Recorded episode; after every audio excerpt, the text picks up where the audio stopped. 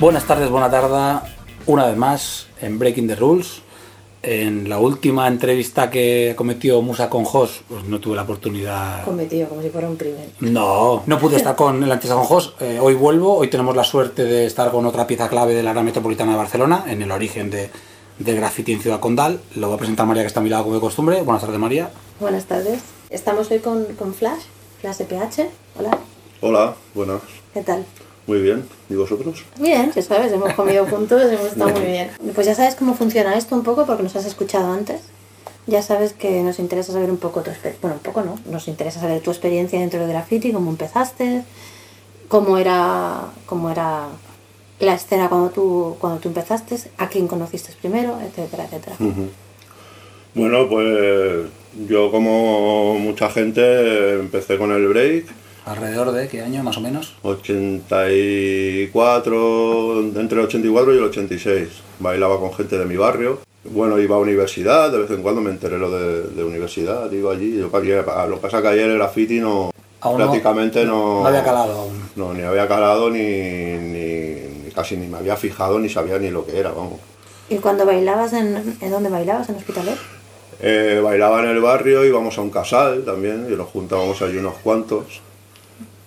Bailabas en el casal. Sí, bailábamos en un casal, nos juntábamos también en, el- en un polideportivo de mi barrio, de, Cambira- de Cambidalet. Y bueno, era la época esta de que hubo la fiebre, ¿no? Del, del break. Y bueno, fue una época bastante guay, ¿no? Que nos juntábamos bastante gente, lo que pasa que eso, pues, como que fue pasajero y... Duró un par de temporadas. Sí. Y, y nada, ahí ya hubo como el bajón este que te digo y tuve ahí como un par de años de desconexión que ya no... No. La gente ya dejó de bailar y todo, pero a mí, ya por las, por las típicas películas de Beat Street, Breaking, etcétera, pues ya sabía un poco... Eso es lo que te tiraba o te gustaba. Sí, me, me encantaba lo que era la cultura. Y yo pues me empecé a recopilar música de la radio, de donde podía, iba a, a- a las tiendas de Barcelona, que no sabían algunas ni lo que era el rap.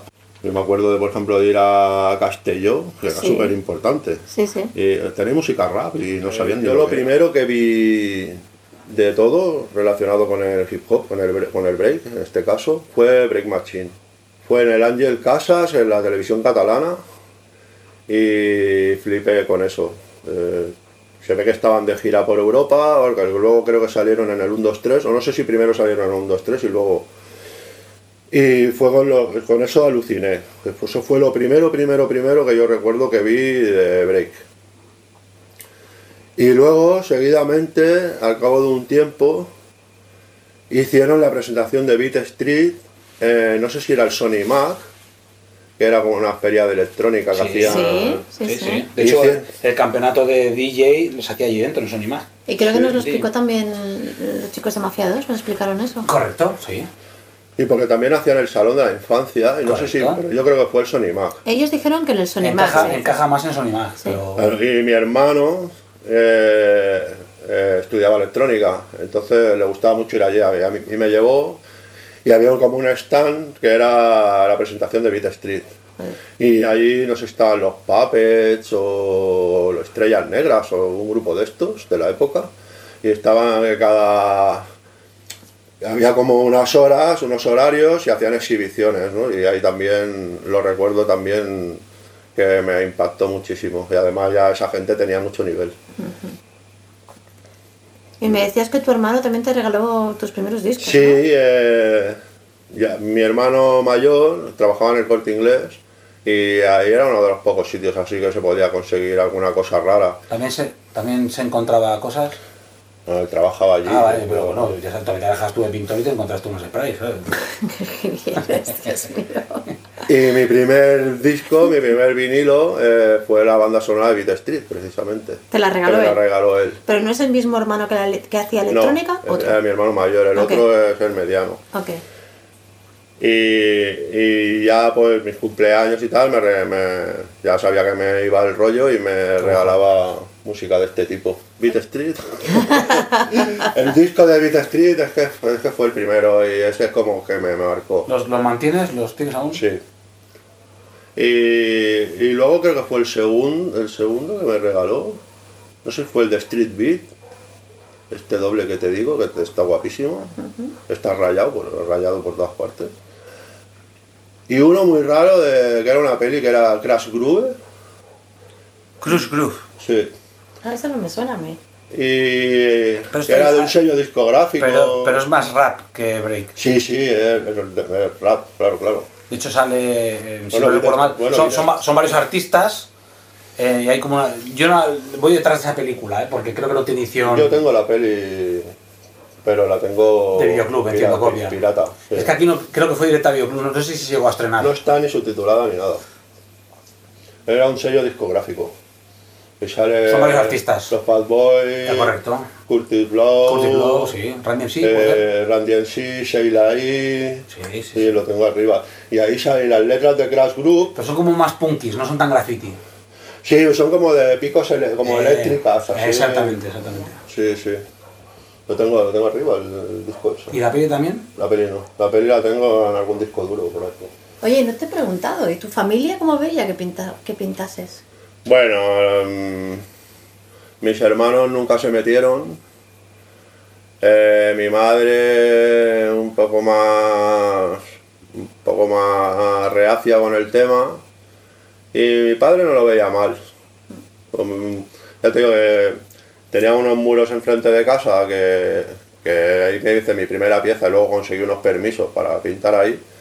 Y incluso estaba pintando y venía a verme a pintar. O sea, no, no lo. Era como, bueno, por mucho que le diga, no va a parar de hacerlo, ¿no?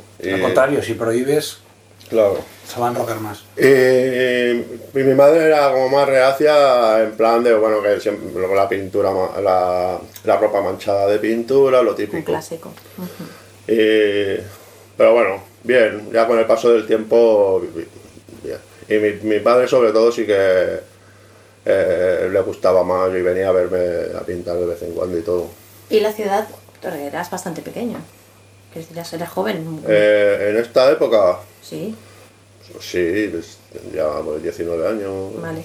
La ciudad, era, la ciudad era bastante más peligrosa. No sé si más peligrosa que ahora, pero era barrio, peligrosa. su ¿no? barrio ha cambiado bastante la fisonomía. Sí, a ver, ahora época más de yonki. Claro, era sí. John Quilan toda Barcelona, Sí, sí. más o menos. O sea que. Pero bueno, no sé, yo creo que cuando te crías ahí, no. como que no, no le das tanta importancia y. Yo nunca he ido insegu- inseguro por mi barrio ni nada, ¿eh? No, además que, que al final conoces a casi todo el mundo, aunque no estés metido dentro de ese mundillo, pero al final los cono- conoces a todos. Y yo nunca, ni he tenido problemas, ni me he sentido nunca inseguro, al menos en mi zona. ¿A quién conocías de por ahí? O sea, ¿con quién ibas? ¿Con quién te movías en, ese- el barrio? esa época, eh, 87... Antes de- del periodo este break que me has comentado, ¿alguien te va a seguir en ese cambio o en ese salto de... Ahí estaba más solo que la una. De ese periplo break no pasa nadie contigo al graffiti. Los, los que yo, con la gente que yo bailaba, desapareció y me quedé solo eh, interesándome por todo ese mundillo. Acabaste encontrando a alguien, me imagino, con quien volvías a hacer... Sí, ya, ya, o sea, ya el graffiti ya empezó, empezó a llamarme la atención. Y lo primero que hice de todo, de graffiti, fue, yo empecé a trabajar con 16 años, en el año 88, y empecé, mi primer trabajo fue de pintor, de, de aprendiz de pintor. Y iba por, por los colegios del ayuntamiento, trabajaba para el ayuntamiento de Esplugas, y en uno de los colegios eh, encontré dos botes de spray. Encon- ¿Encontré o encontré? Estaban ahí. No, digo porque hay mucha gente que también se encuentra cosas, pero bueno, no se encuentra. coincidió, coincidió que estaban ahí los Se botes. cruzaron vuestros caminos. Y yo, pues, Ahí, por ahí, por ahí. va, me por ahí. acuerdo perfectamente. un- eran dos Felton grandes, uno rojo y uno azul. Y los cogí prestados. Y dijiste, me voy a marcar un blaugrana al Ben, que os vais a cagar. Y, y nada, pues ahí fue mi, mi primer contacto con los botes. Y recuerdo que me hice en Cansierra, en Hospitalet, me hice un flash, un hip hop. Porque Flash eh, era, era mote. Sí, eso es una cosa que poca gente sabe, que a mí ya me daban flash de antes de pintar. ¿Por el break? No, ¿O no? Porque sí. fue un mote como otro cualquiera, por... Hombre, como otro cualquiera, ¿no? ¿eh? Bueno, me refiero que como el que le llaman lo que sea. Sí, pero que los barrios normalmente era el Kiki, el Antolín, Sí, el, tal- el Flash. bueno. El Flash queda como muy épico. claro, En es- comparación es- con es el Kiki, o el el Flash es- piernas. Yo fue una, ¿sabes? una borrachera Ajá. de las primeras que pillé y estábamos unos cuantos y me quedaba embobado mirando con las cosas. Y me decían, que te quedas flasheado, que te quedas flasheado. El Ah, Flash. Y, y me, flasheado, me empezaron a llamar flasheado, flasheado y Recortamos. pasó a flash y ya me quedé con flash. Y yo que pensaba que era por rapidez. Uy, que va. Yo, Bueno, más bien todo. acabas de descubrir que es la otra versión de velocidad. Claro, yo no pensaba es- que era por eso. No, me decían que te quedas flasheado, pues me quedaba, era como muy observador, me quedaba embobado mirando cualquier cosa que me, me llamaba la atención. Flasheado, flasheado, flasheado y al final flash. Entonces ya cuando empecé a pintar, pues para qué otro Buscar nombre, otro, ¿no? claro. ya me quedé con flash. Y entonces lo que que te hiciste un Flash, un hip hop, has un dicho, hip hop y un rap. Y un rap también. Sí. Joder, la, la, Santa, la Santísima Trinidad, hiciste. Sí, sí. Un break no porque ya venías de él, no hacía falta, claro. No. Break no. Recuerdo esas, recuerdo esas tres cosas. ¿Con esos dos botes? ¿O ya más? O- No, con esos dos botes. Toma ya. Sí.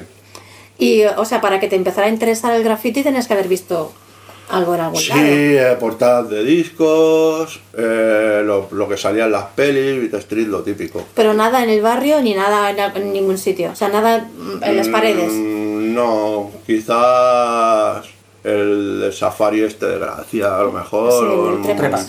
Yo creo que eso y poco más.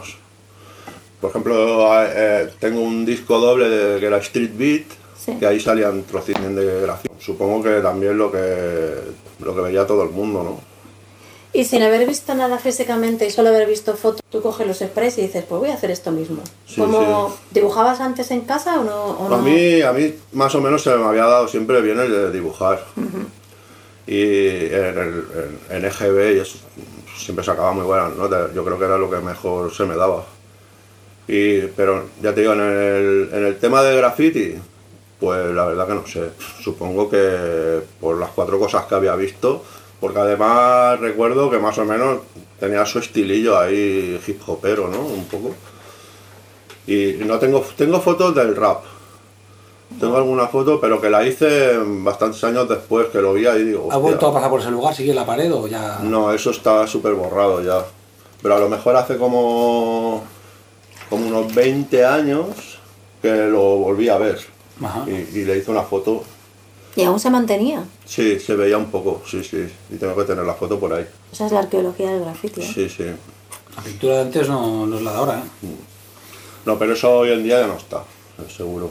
Y luego tengo, tengo un plata, una foto de un plata, que ya hice en el año 90 así, y se ve el flash que hice antes por debajo.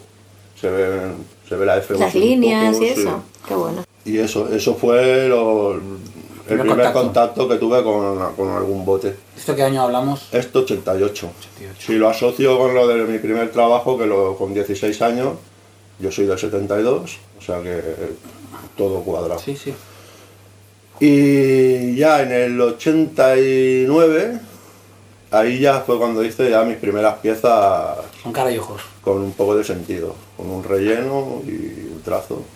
Y lo mismo, todo por investigación propia, o ya habías, quiero decir, ya, ya conocías a alguien más que pintaba o tú dijiste, bueno, No, yo esto cono- lo veo así, yo así. El primero que conocí en mi barrio relacionado con el graffiti era, eh, fue el Sol, que él ya venía de que había vivido en, en Pueblo Seco y había tenido mucha relación con, con el Hermo, el Cácer, el Jeremy y esta gente. Entonces ya había vivido ahí en Barcelona ya- y ya como que tenía un poco más de idea de que iba el tema.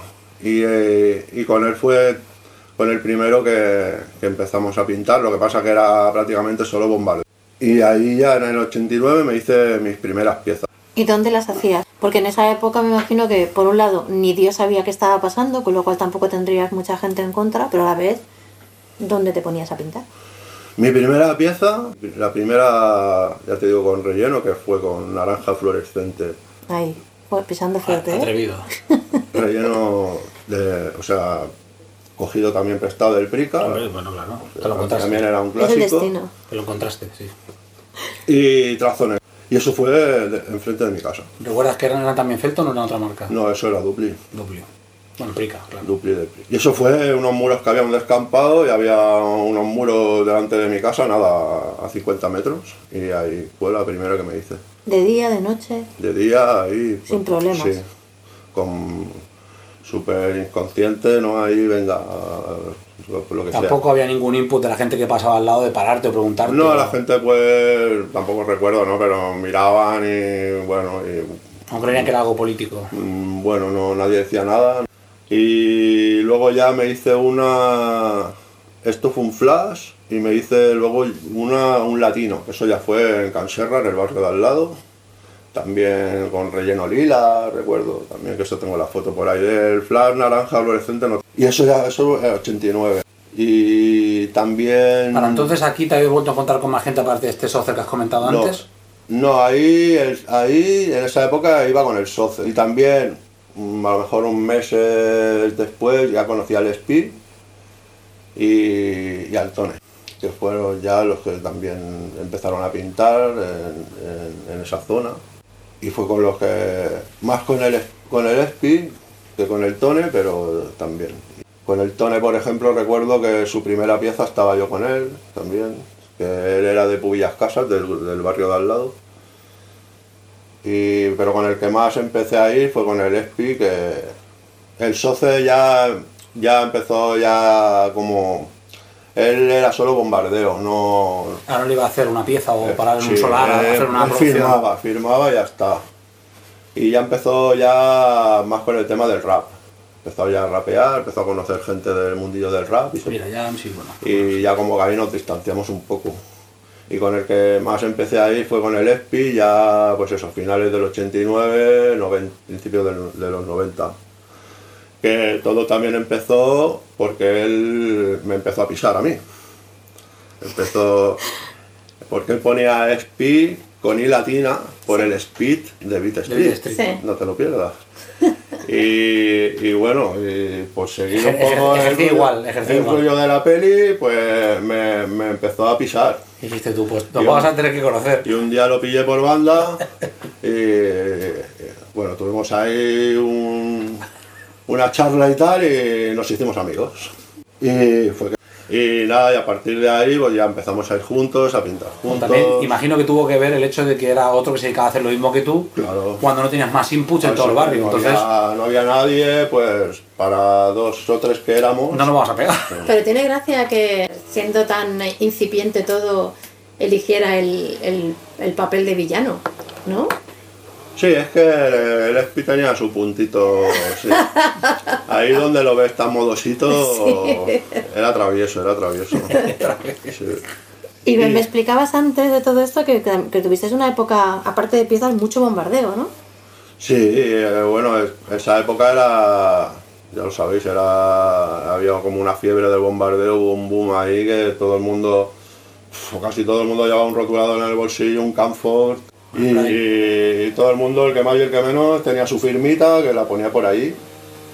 Algunos se los tomaban más en serio, otros menos. Pero en la clase, si eran 30, 25 pintaban. Sí, todo el mundo firmaba, eh, algunos se preocupaban más de tener más estilo o menos, pero... Y nada, y eso del... Ciudad en sí o solo metro. Está el, bom- el bombardeo de metro o al que bombardeaba todo le da igual. Pero había gente que hacía excursiones directas al metro a bombardear el En metro. nuestro caso era todo. Le da igual. Era el barrio, era el metro.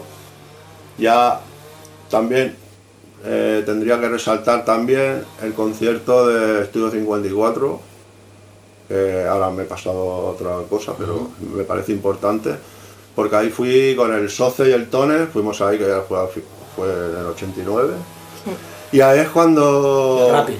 El rapping. Ahí es cuando vi que había un, tanta, un montón de gente, Claro. ¿no? Que- porque yo estaba, ya te digo, estaba súper perdido. Y ahí dije, bueno, Estudio 54 lleno O sea, de fuisteis con gente que le gusta... con la visión de graffiti de, de cambiar el EPUB y a casas Claro. y al llegar allí dijiste, "Ah, aquí está pasando No sé algo". cómo nos enteramos del concierto, fuimos y, hostia, Estudio 54 lleno de gente de B-Boys, Homeboys, ¿no? De eh, sí. escritores de graffiti, gente que le, le interesaba la cultura y flipé, ¿no? Y vi que la gente es- y seguía yendo a universidad. Y, y ahí, y ahí vol- volví a ir a la universidad también. Ya habías estado antes en la época del break, hablamos. Sí. A lo mejor había estado seis veces contadas, porque yo... Bueno, porque antiguamente la distancia no era no estaba cubierto como ahora, y a lo Yo mejor tenía- parte... Claro, yo tenía 13 años o Bueno, 14, este- este iba a octavo de GB, tenía pues eso, 13 años. Yo vivía al lado del metro Cambidalet, al lado, Vale, en la o sea, parada para del metro, hacía transbordo en Plaza San, cogía la roja y me iba a la universidad. Y ahí es donde te digo que flipé de que, era que estaba la cosa en ebullición, ¿no? que había mucha gente que le, que le interesaba la cultura. Entraste en el Roxy de aquí, ¿no? Aquel día entraste en el Roxy. Sí, sí, exacto, sí, más o menos. Hostia, Y y- dijiste que me he perdido, ¿no? Está toda la ciudad aquí y yo aquí. Estoy haciendo Sí, el tonto, ¿no? sí, En sí. cambio, ¿Y conociste a alguien allí o...? o- No recuerdo. No sé, puede ser que sí, pero tampoco recuerdo. no, no sé. Yo creo que fue más a raíz de a raíz de empezar otra vez a ir a la universidad. Cuando te encuentras ya con- Claro, ya empiezas a, a conocer gente, los fanzines, sutil, tal. eh, ya empecé a conocer. Ya, eh, empecé a hacer buenas amigas con el chino, con el Rasta, la gente de PH. Y, y bueno, ahí iba, con el, iba mucho con el Soce, con el Espi, con el Tone, que también habían... Estaba la gente de Pubillas Casas también, que también iba, iba de vez en cuando con ellos. Gente de HPN, era Hospitales Norte.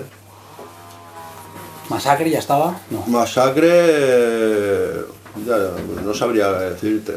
Hay gente que dice que sí, Pues yo he preguntado, ¿eh? porque al final esto es para. Y yo no sabría decirte exactamente cuándo El empezó Masacre, exacto, sí. MSC, pero bueno, por ahí, por ahí puede ser, El 90, viejo- 91 viejo puede ser, Hospitalet, sí.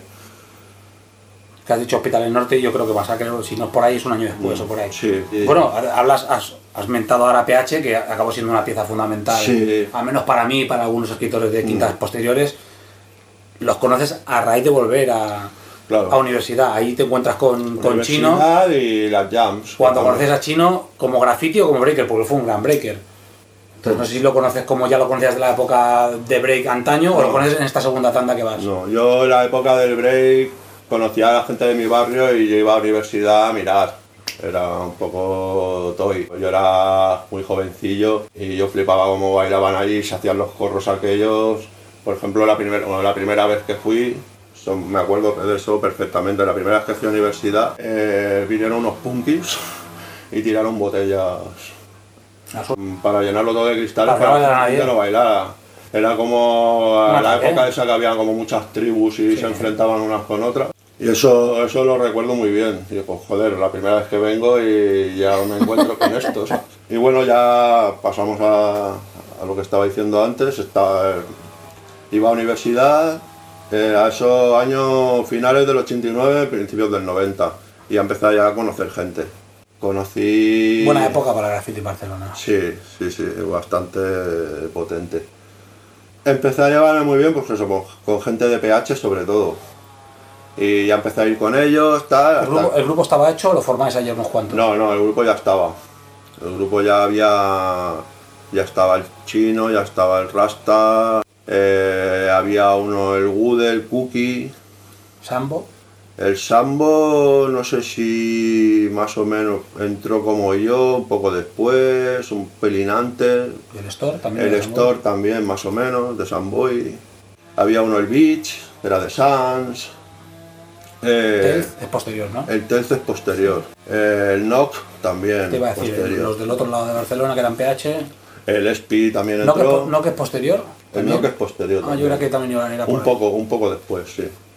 O sea, es que mm, en esa época también, un poco después, a lo mejor significa dos meses después. Sí, Claro, claro, de claro, un poco claro. después, pero bueno, claro, sí. que no es una, un después eh, súper largo. Bueno, eh, Claro. en meses o en medio año máximo, hablamos de cifras cortas. claro, Claro, a lo mejor de- desde que yo eh, pinté mi primera pieza a que la pintara el Tone o el Espi, pues a lo mejor pasaron dos o tres meses. Claro, ¿ves? Entonces no es una es un posterior muy Sí, distinto que a lo un que y medio entendemos año ahora. tampoco ir un tiempo largo. Claro. Ahora es como que.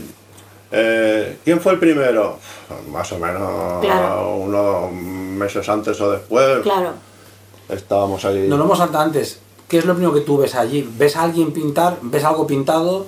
¿O a ti te nace esto a raíz de ir con el break? Sí, y- me ha dicho que Sí, las portadas, pero no sé si ha visto. Pero tú llegaste a ver alguna pintada antes que tú digas, pues yo recuerdo un Algo mural. había visto, por ejemplo, yo, yo estuve jugando a básquet, Sí. por ejemplo, este, pues es un 16, 17 años, iba Tienes- a tiene- entrenar a... Tiene sentido que juegues a básquet. Jugaba en el HOSPI y al lado estaba un instituto que era el Provenzana.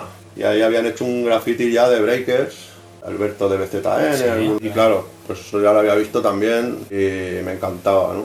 Luego también, por ejemplo, en el Matacaballos, también mítico de Hospitalet, al lado de la vía, había en la altura, venía el Señor del Tiempo, y era como una especie de mago, y rollo Gandalf, pero que eso no estaba ni firmado ni nada, eso siempre ha sido como una incógnita.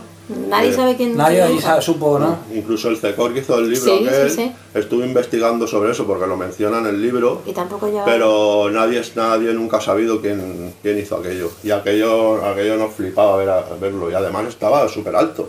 Eh, ¿Quién coño ha hecho eso? ¿Para qué hace esto? Sí. y, y bueno, ya te digo, cuatro cosas puntuales. Eh, Si alguien sabe Familiar, hecho conocido, esto. ¿quién hizo El Señor del Tiempo? ¿Has comentado? El Señor del Tiempo. El CECOR estuvo también investigando y no hubo manera de que se supiese quién lo había hecho. Bueno, pues como aprovechamos que tenemos personas que escuchan esto, si alguien tiene algo de información sobre El Señor del Tiempo, A mí me encantaría que todas estas cosas se resolvieran. eh, correcto. Si alguien tiene información, pues también había tanto nosotros. de los Golden en el, en el que había en la universidad, Sí. Claro. el, claro, el, eh, el hip hop al que, que había en la universidad, que, que ponía que era de los Puppets, pero no, era del David, de- del David Naylor, que era del- de los, de los DC Rockers, que lo había hecho él y ponía, uno puso Puppets ahí y se creían que era de él, pero era, de, era Lo, del lo David. firma otro y. Bueno, bien. Que con eso siempre también ha habido un poco ahí de... Ah, siempre. Pero tú aseguras que es de la manera que tú. Sí, porque esto yo, Esto lo, he hablado- conocido. yo lo he hablado con el David y, y era suyo. Ajá. Y bueno, ya te digo, pues cuatro cosas puntuales que había visto por ahí. Eran la- las pocas referencias que podía tener. Aunque ya en el año 90 yo creo que ya me había llegado la guerra de estilos. Que me, la, pa- me lo pasó el chino. Que lo habían dado por la tele. En la 2. Y me lo pasó en VHS y, y ahí ya fue como, hostia, todas las informaciones ahí de golpe, ¿no? Sí. El Suco allá, el Spray Canal también me llegó por, por esa época. No, lo que comentaba ella, que en un plazo durante de un año, año y medio es cuando Claro, empieza todo ya masivo, claro. a, los, a los solares llenarse de piezas, de plásticas con trazo negro ancho, Claro. y a tener un poquito más de influencias a raíz de lo que tú dices, de Mm. que entran los programas de la tele, que te empieza a llegar un poquito más de carteles de jams, bocetos Los y otros. Y cuando te recibes toda esa información, ¿ya empezaron a hablar de querer pintar sobre ruedas o, o fue más tarde?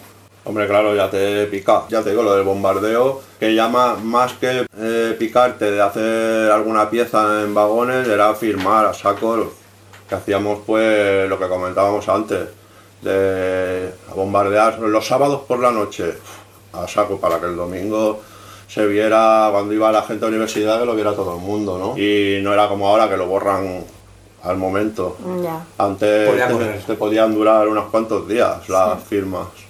¿Bombardeaba siempre por dentro o también por fuera? por fuera, por, fuera. andenes, eh, transbordos, vagones por dentro a saco. En- por ejemplo, me acuerdo que, por ejemplo, íbamos a. nos montamos en un vagón, estaba en el andén parado, cuando se metía dentro del túnel, ¡buah! nos levantamos y a saco a firmarlo todo. Regresaba la luz, Todo parado. Exacto. Sí. Sí, sí. Ya no sé nada, pero el Y- vagón está que da miedo. Y dejábamos los vagones destrozados. Y de esas tintas que olían poco, además, ¿eh? Pues, Madre mía. Las linternas, hostia. Que entraba aquí Los y Serin 800, los 8 y medio. veía todo destruido, veía a siete seres sentados como que no había pasado nada. Siete angelitos sentados en un... El, al vagón caótico y yo no sé, yo no sé qué ha pasado aquí, no sé qué Y, podía. que- y por ejemplo, estar en casa, aburrido, me voy a bombardear. Y cogía el metro en y me iba a Cornellá a darle varias vueltas. Al, al final de la línea estaban los vagones casi vacíos y hostia, los ponía finos. Y, y curioso que ibas y te encontrabas gente bombardeando muchas veces. Haciendo la ronda también. Sí. ¿Y os juntabais o entonces cada uno seguía su camino? No, yo, yo muchas veces iba solo, a veces iba con el Espi, con el, con el Tone, con... con- Pero aparte de ir con, los que, con tus actores habituales, ¿te podías encontrar con gente y decir me voy con vosotros y hago la ronda? O... Sí, sí, encontrabas a gente de Cornellá a lo mejor y, y- y bueno. Vamos a lo mismo, ¿no? Sí, Porque- claro, claro. Pues fíjate hasta qué punto estábamos obsesionados con el, con el bombardeo, que una vez entramos en, en las cocheras de Cambuseras, que eran son unas cocheras de metro que de la línea azul que estaban por nuestra zona. Y eso sería pues el año 90 o así. Y nos metimos solamente a bombardear los vagones por fuera. Y nos tiramos ahí como un buen rato solo metiendo firmas. Cuando a lo mejor podíamos habernos hecho alguna pieza. Y es que me acuerdo ahora y es como que me da algo, ¿no? Porque pensando en todo lo que podíamos haber hecho. Y además es que no hacíamos ni fotos de esas machacadas. O al menos yo no ni las he visto ni, ni recuerdo que las haya. Pero bueno, que éramos así de, entre comillas, de tontos, ¿no? A veces. No éramos conscientes muchas veces de las cosas que hacíamos o de las que no hacíamos.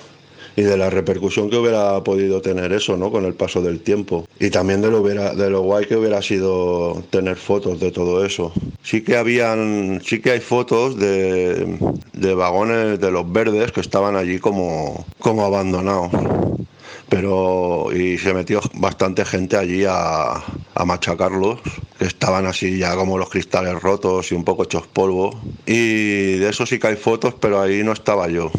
Y que estos los dejaron bien, los dejaron finos también. Pero bueno, eh, son cosas que, bueno, que con el tiempo pues eso, te, va- te das cuenta de que, de que podías haber hecho algo más, ¿no? Y, por ejemplo, también, a- a- ahora que menciona lo de los Edin 800 y 850, teníamos una tienda, esto me parece gracioso. Sí. En mi calle había una tienda que era la Pilarica. Y esto, no, este te conseguía todo lo que, ¿De papelería o lo que, le, lo que le pidieras, te lo conseguía. Eh, los Edin 800 tal, yo te los consigo. O sea, era increíble. Los parches de, de Public Enemy, de Beastie. Boys, Sí, sí. Una papelería. Una papelería que era una súper pequeñita y estaba llena de cosas por el techo, por todo. Por Tenía el espacio aprovechado. Y todo está, y entonces estaba todo pegado con celo. Todo todo unido con celo. Entonces era la pilarica, le decíamos la celarica. La cena. Y ya el cachondeo decía, aquí te llevas una cosa y te llevas toda la tienda, ¿sabes? Tírame uno. Mejor se Y está me, acuerdo de eso, era- siempre hacíamos cachondeo. Eh, tal, a la, pe- a la pilarica.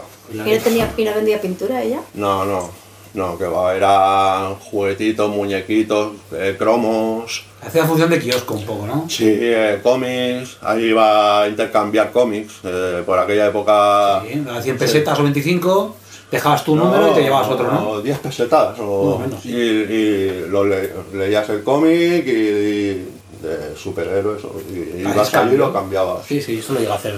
Y era mítica, la tienda esa era mítica allí. ¿O ¿En qué momento tú, que has hecho una, una suerte de grupo, pues con Chino, con Spi, con Tone, en qué momento, como te ha comentado ya antes, decís, ahora es el momento de, de hacer piezas, no bombardear, saltar a los trenes? Ver piezas, ¿es más adelante? ¿Cuánto más adelante? Tiro pieza... Bueno, El piezas. ¿no? vagón, sí, el vagón. vagones. Por Sí. sí. por piezas entiendo, sí, pintar por el contorno por fuera, pero ya pues, con un relleno, con un trazo, piezas. Pero- no, no bombín, que el bombín al ¿Pero final... en paredes o...? En trenes, en trenes. En trenes. eh, el chino hizo la mili en Samboy y, y allí tuvo un compañero que era el Rone. ¿La hizo allí mismo? ¿Él, es de allí? Sí, sí, sí, él hizo allí ¿En el mismo, al lado, cuartel? al lado de su casa. Y tuvo pues es un compañero que también pintaba, que era el Rone, que era de Vilanova. Y este Rone eh, vivía justo enfrente de la cochera de Vilanova. Y, Y era como, no, sí, yo tengo ahí la cochera enfrente, me bajo y me pinto un tren. Así. Claro, ¿cómo? Perdona. Y, ¿Trenes gratis? ¿Cómo? y entonces, por este, por este amigo, pues, que también fue de PH, por cierto, y ya empezamos a ir a Vilanova a pintar, a hacer los primeros con él, que lo tenía bastante controlado. Él dejó de pintar y nosotros pues seguimos yendo. Y nos quedamos el sitio. Sí, y ya era como Villanueva, Vi- Vilanova nuestra cochera, ¿no? Un poco. Ajá. ¿Cómo, o sea, ¿Cómo era el procedimiento en ese momento? ¿Ibais a pintar de noche? ¿No hacía falta pintar de noche? Íbamos de noche, no sé si hace falta o no, Pero ibais de noche. pero nosotros íbamos de noche. Eh, íbamos en tren, pues no teníamos ni coche, Claro. íbamos en tren, eh, nos dábamos una vuelta por allí, hacíamos tiempo, íbamos a cenar, tal y cual, y, y, y luego entrábamos a pintar. Eh, seguro que era facilísimo, pero nosotros íbamos con súper cuidado. Cuando no tienes los conocimientos Claro. reales de qué puede ocurrir, tú te montas tu... Claro, era- claro. de alguna manera estábamos abriendo la lata, entonces Sí, Claro, No sabes. eh, precaución a tope y claro, ahora, ahora dice la peña, no, no, si en aquella época te montabas la tienda de campaña ahí, Sí, bueno, pero sí, eso no lo sabía tampoco. También pillaban gente, claro. Claro. Y no se sabía, no se Claro, sabía claro. qué podía pasar. Y, además éramos súper cuidadosos, no, bomba, no bombardeamos los alrededores para nada, ahora está todo súper machacado. Donde, donde pinto no, ya. No, no poníamos ni una firma para no semar, o sea. Y, y bueno, y ahí fueron los, pues los primeros trenes. Vilanova ¿Y siempre. te acuerdas de tu primero? Sí, sí, sí, era uno azul, un 440 azul con la línea ama- amarilla. Una buena piedra que me pegué. un FLPH. ¿Plata con amarillo? No, era oro con trazo naranja. Oro con trazo. es que tú has arriesgado mucho, ¿eh? Oro con un par de huevos. Sí, sí, joder. Oro trazo naranja sobre vagón azul con línea amarilla. Sí, sí, sí. Y nada, y ahí, pues eso, los primeros trenes ahí. También empezamos a ir con SAC, con la gente de SAC, con el Lexi, el, el SESAC, Muki también venía. de Esto vez es decir, en una colación en otro capítulo Claro, anterior que se entrevistó a Muki, pues se unen historias. Claro, el, el John, nos juntábamos unos cuantos. Y, y fíjate si éramos inconscientes que a veces o sea, pintábamos los trenes y, y luego nos íbamos en el mismo tren. Bueno, eso era un, clásico, porque no había otra forma también. Claro, Te ibas en el primero. claro, te pintabas en el que estaba más lejos, que era el que salía el primero. Te ibas, a, Exacto. te ibas a la estación y el primero que venía era el que te subías. Que también eh, éramos bastante prudentes porque siempre pintábamos por debajo de ventanas para que no se viera desde dentro. ¿sabes? Y, y bueno, y entonces iba, eh, íbamos en el mismo tren que salía a lo mejor a las 6 de la mañana y entonces veías las caras de la gente cuando llegaba a las estaciones, hostia, ¿no? Ya, claro, que era bastante novedoso en realidad, ¿no? Joder, sí. golpeabais en, en tren, en cercanías, rodalías, eh, teniendo gente de, de, de PH en San Boy, ¿tú recuerdas alguna acción en, en ferrocarriles? A mí me suena una historia, que no sé si viene a colación en el tiempo, pero que comentaban que había entrado eh, PH a pintar en San Boy y que, no sé si era San Boy, pero es lo que a mí me llegó en su día, y que Sambo y su pareja, eh, no sé si creo que le, le pillaron a ella y Sambo tuvo que saltar la valla, volver para atrás, por, por no dejarla sola en, el- en la película en el marrón. Pues la verdad que no. Esto no- te puedo. Me suena algo, pero no te puedo decir porque si te, te digo algo voy a meter la gamba. Entonces yo no estaba, eso seguro. Vale, no, pues nada, pues déjala ahí. Ya digo, son cosas que se quedan Puede co- ser, como eh. leyendas en el tiempo. Te llega un día y digo, pues mira, hoy me acuerdo que justo te estamos entrevistando y digo, a ver si tú sabes el final de Puede esta ser, historia. pero yo no, yo no sé, esa, yo esa historia no la sé. Si yo me entero de los señores del tiempo, te Bah. Intercambiáis lo información. sí. Y de la misma forma que pintabais cercanías, metro, Bueno, en el metro seguíamos bombardeando. pero piezas. Piezas no. Piezas no. El metro le teníamos como muchísimo respeto. Íbamos a pues eso, bombardear. a- ya, ya- ya empezaban también por esa época a pillar gente también en el metro. Ya empezaba a acercarse lo- la- las Olimpiadas y había bastante control. los Protexa, los Juanes, los, bueno, Sí, sí, la- sí. lo que todo el mundo sabe. El inspector Martínez. Sí. Sí. E incluso lo tengo por ahí, un, un artículo que salió en una revista, porque nosotros nos fusionamos con SAC. Y era, era eh, Paranoia Posis. Y y íbamos juntos a bombardear. Y tuvo un artículo por ahí de una revista, y no sé de la revista de dónde salió, y lo ponía que la fusión de PH y SAC iba a causar muchos problemas en la Olimpiada. Sí, sí. Qué Ah, guapo, como- ¿no? Sí, Como si fuera ya un, un, un- un- el grapo o algo así. Un comando organizado. ¿no? sí, sí, sí. Vas tú a traer problemas, ¿eh? Lo tengo, lo tengo, lo tengo por ahí. Qué guapo, pues si lo Sí. encuentras sería genial verlo. Sí, luego lo. ¿Te recuerdas la revista? ¿Eh? Lo que la revista, no me acuerdo de dónde salió. O si era. Cambio algo- 16, alguna aquella de la no, época. ¿eh? No. No sé, luego que O puede ser que era como una publicación exclusiva del metro Ah. o algo así. Bueno, pues sí que están informados, sí. Sí, sí. Bueno, a mí me pillaron, también por esa época me pillaron. ¿En el metro? Sí, en el metro bombardeando. ¿Puedes contarnos cómo fue o no te apetece? Sí. eh, A me pillaron en Urgel y que, que la acababan de hacer nueva, la estación. Y me pillaron los Protexa prácticamente con las manos en la masa. Bueno, bueno miento, me- me- llegamos, llegamos con el tren bombardeado, el metro bombardeado, y justo estaban ahí, estaba- estábamos el chino y yo con todo el vagón bombardeado. Y además ya nos tenían un poco glitchados de universidad. de- que parabais allí. Claro, que ellos iban mucho allí también a quedarse fichar. con las caras. Sí, Sí, bueno, Sí, iban un poco de simpáticos también para, Sí. para meterse un poco ahí en, en el ajo. ¿Y qué te pasó? Bueno, me pillaron, me llevaron a la comisaría, fueron creo que cinco días de arresto domiciliario y creo que fueron 80.000 pesetas o algo Hostia, así. pues, sí, que en la época eso me, pica, ¿eh? me dolió bastante. Joder. No lleva un, un chacus como. No, no, sí, no, de la, bol- la maza de Ah, la sí. maza medieval del, Sí. del- los mafiados que nos escuchaste desde el Ah, podcast. sí, sí, sí. Nos pillaron con la maza, con el, los Con nunchaku armas y y con... tuvieron que pues, ir a la comisaría con, No. con toda esa película, ¿no? En plan, y luego encima el, arma era un adorno. De, de- ¿no? Era, un- era una antigüedad del padre, Por que eso que, que no es un arma que yo la opción como tal, pero que es un adorno que va a perder mi padre por llevármelo de. No, no, nosotros armas. Los rotuladores. Los rotuladores. Pues sabes que Hospitalet tenía fama de duro de la hostia. ¿sabes? Bueno, tampoco. Esa es la fama. Gente de barrio nor- normal, no, nunca. Pero tu visión nunca será la misma porque te has criado ahí. Claro, no, tú es la lo misma, conoces desde dentro. No es la misma que es la ve el de Ya, fuera. El de fuera yo- cuando dices son los de los piostazos son. Claro. Yo, por ejemplo, en mi caso, yo nunca he tenido problemas más allá. Pero digo que la fama de fuera es que erais cañeros. Ya. También hay Entonces, que, claro, hay que hacer un breve inciso. El entrevistado podía haber estado en la NBA, hace 1,90, es corpulento, con lo cual entiendo que, Que no tenga problemas. que él no se encontrara ningún problema. Sí. Bueno, ni, tan- ni, ni tampoco los buscaba. Bueno, obvio, Claro. pero que eh, nadie suicida tampoco. No, pero esa es la imagen que, pues eso, de contundentes, de, de- O sea, yo no digo de que buscaseis problemas, pero que no eres una gente con la que se pudiera tener problemas tampoco. Bueno, yo creo que en todos los barrios siempre ha habido de todo. Y, cuecen habas. eh, sobre todo en la periferia.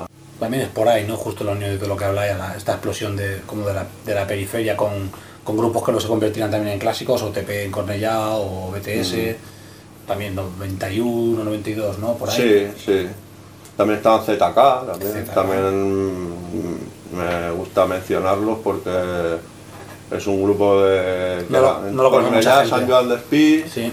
y, y era una gente muy auténtica, bastante cañeros también, empezaron a hacer los primeros murales por esa zona. ¿Estos son los del Capitán América o sí, no? Sí. sí, sí, sí, sí. Me gustaría ver fotos Y- del Capitán América. ¿Tú la tienes? Tendría que buscar, tendría que buscar, puede ser que por ahí por alguna Bastante impactante verlo por primera En vez. papel seguro que no. En, en algún archivo por ahí que me haya llegado alguna vez puede ser que sí. Y me gusta mencionarlo porque eran una gente muy auténtica también que íbamos mucho con ellos. ¿Y, de- y te dejaron de pintar? ¿Desaparecieron del Sí, desa- de, de repente desaparecieron y no sé, cada uno se fueron por su lado y ya no supe nada de ellos. Y también me acabo de acordar también, por ejemplo, lo de los rotuladores, los cipos, no sé si esto os suena Esto fue un invento de, sobre todo de, Los tipos hablas de la marca de, del de chino y el. Rasta, que luego nos copiamos unos cuantos. Un homing hecho con un cipo. Sí, rotulador hecho con un cipo, entonces cuando te paraban, pues sacabas el... El cipo, es un Sí, encendedor. un- Pero si la abrías tenía punta de. Eso, sacabas el- la, el- la caperuza esta Sí. y era, un, Era espuma. era una espuma con tinta y, y hacía un así trazo de, un un. Sí, sí, un clásico. Homing inventado con cualquier cosa. Sí, sí, sí. No habrá gente que tenga todo eso guardado, ¿no? Es complicado Es porque una eran, buena colección de... eran trastos que sí, que luego para el que bombardea tendrían un valor incalculable, porque hablamos de artículos hechos para bombardear eh, con el imaginario popular. Bueno, solo y también por Luego historia. corría, ya hemos hablado en algún episodio, de hacerlo, aquí lo hacía más, gro- más grande o más salvaje, o Mm. con qué. Yo escuchaba la leyenda hasta con un bote de colacao y con un borrador entero incrustado arriba que lo cogían, bueno, salvajadas. tema Yo de- eso no lo he visto nunca. A lo mejor algún No, colgado lo habrá no, hecho. además práctico no es porque tanquear No con un bote de práctico. colacao ya me dirás. Pues es que hay gente, yo sé que sí que hay gente que en otros países que sí que hace colección de, Sí, de rotuladores de rotuladores que, que, que ya no se usan, evidentemente, pero que se han creado. Entonces molaría tener una cosa así también aquí, ¿no? Histórica. Yo, yo de inventos así no conservo nada. Y de ellos no creo tampoco. porque Esto, No, ¿Quién sí. lo va a guardar? no? Al final hablamos de trastos que además acababan manchando el cajón o lo que fuera. Cuando los dejaba siempre perdían tinta por algún lado y no. Da pena. Em, yo voy a contar aquí la historia que te conté a ti de, Ah. de cómo, cómo te conocí. Estábamos en San Vicente de Calders y habéis ido vosotros por vuestra cuenta, parece ser. No sería Vilanova. Diría que San Vicente por... Porque nosotros Era su era- nosotros íbamos a Vilanova solo a Vilanova. ¿En Vilanova se salía también por... tenías entrada y salida por los dos lados? Y nosotros entrábamos por detrás, por un descampado que había gigante. Y entrábamos por ahí y bueno, seguramente por donde dices tú también, pero Vale, pues yo no, a lo mejor me equivoco y era Vilanova, ¿vale? Y llegamos y eh, estaba el Lexi, estaba el Muki, iba con nosotros y nos dijeron eso, que, o sea, que hiciéramos, a mí me decían, tú haz lo que nosotros hagamos, si alguien se agacha, tú te agachas, si alguien se levanta, tú te levantas. Ese era el, ¿sabes? El- el- lo que tenía que hacer. Y eh, vemos a alguien que viene andando por las vías con un cigarro y, eh, y alguien lo ve y dice, agachamos, nos agachamos. Y la persona con el cigarro se agacha. Entonces, todos agachados un rato, unos segundos, no pase que pase nada, se levanta uno, nos levantamos todos. Se levanta el del cigarro y viene andando otra vez hacia nosotros. Nos podemos agachar. Y lo hicimos como dos o tres veces hasta que el del cigarro se acercó. Y era yo. Y era, y era como, ¿qué estáis haciendo? ¿Qué está, ¿Por qué os agacháis? ¿sabes? Y me acuerdo de eso porque, como ha sido mi primera vez, era como, esto es la cosa más ridícula que puede haber pasado en Pues. Hoy es el día en que os encontráis después de todo eh, que sale la historia, y no sé si lo habéis comentado ya antes. Los estabas troleando. Yo se lo conté. Mm, me acuerdo levemente. No, justo de ese momento que me dices, no. Lo que sí que recuerdo es que hubo ahí como un poco de pique porque era como, eh, a ver, esta es nuestra cochera y qué hacéis aquí, ¿no? Esto es un secreto y ya no lo ves. Claro. Y digo, y, hostia, esta gente que hace aquí y tal. Y recuerdo que nos, nos mosqueamos un poco y tal, pero nada, no recuerdo que fuese nada importante. Yo no recuerdo violencia, o sea, No, que para, para, nada, nada, para nada. nada. Y, y bueno, en esa época, pues ya sabes, éramos bastante radicales a nuestra manera, ¿no? Y, pero ya te digo, de ese momento justo, mm, la verdad es que no lo recuerdo.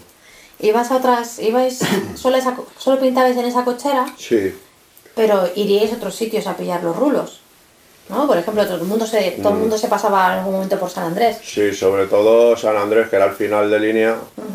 Y vamos allí al mítico césped, allí Sí. a, a ver los trenes y a hacer fotos de día. Y bueno, también lo recuerdo con mucho cariño, que nos juntábamos allí en el césped, nos sentábamos con el radio cassette, allá a escuchar música y, y veíamos los trenes que llegaban. Que bueno, sobre todo esperábamos los nuestros. ¿Y había buena relación con la gente de San Andrés? Bueno, mm, con algunos mejor que con otros. Y hubo algún roce por ahí, pero nada importante tampoco. ¿Esto se puede interpretar como que ibais a otro barrio a sacaros la chorra un poco? ¿O, o me lo aparece a mí exteriormente? No, nosotros íbamos a nuestra bola. Íbamos a nuestra bola a sacarnos la chorra. No. No, lo que pasa es que era un sitio donde se podían hacer muy buenas fotos. Ya, ya lo sé, Todo lo el sé, lo mundo sé, allí, lo todo el mundo allí. césped inclinado, la caída aquella. Claro. Sí, sí. Y además era ideal que te juntabas allí en el césped que estaba allí súper bien. Pasar pintados. Sí, claro. Claro. Y veías los trenes. Una y- chiveguita, un porrín, ¿no? Bueno, lo que, lo que encartara en No, ese claro. momento, pero era un sitio de reunión muy agradable. O sea que... Un daiquiri, un plato de macarrones, lo que sea. ¿qué más? Sí. una, gilipollas una- eres. una barbacoa. Claro. Qué gilipollas. Un masaje de pies, qué sé yo. Qué idiota. Y aparte de eso, ¿dónde comprabais la pintura? ¿O dónde conseguís la pintura en general? En mi barrio había una droguería que, que es lo que recuerdo así más cercano. Que vendían, creo que era Spray Color. Y, y ya hablando de esa droguería, recuerdo que compramos Temple allí. Que muchas piezas las hacíamos en plan barato, ¿no? Claro.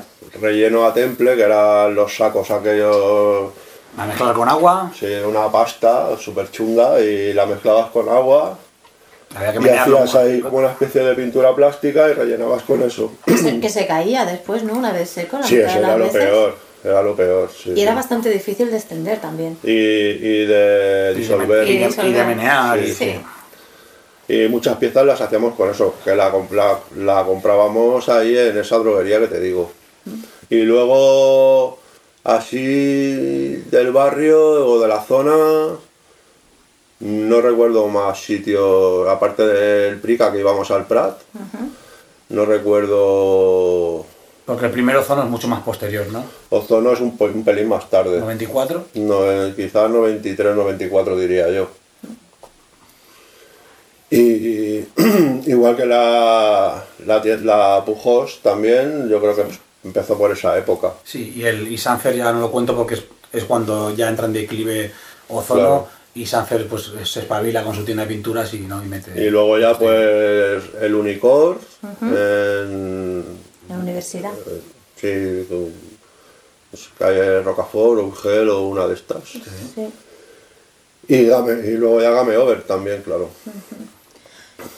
Y an- o sea, antes, antes cuando se ha cortado, ¿no? No, me he acordado de preguntarte o no he pensado en preguntarte eh, sobre tu estilo o tu filosofía dentro del graffiti, ¿no? O sea, ¿qué te movía a ti? ¿Qué te mueve todavía?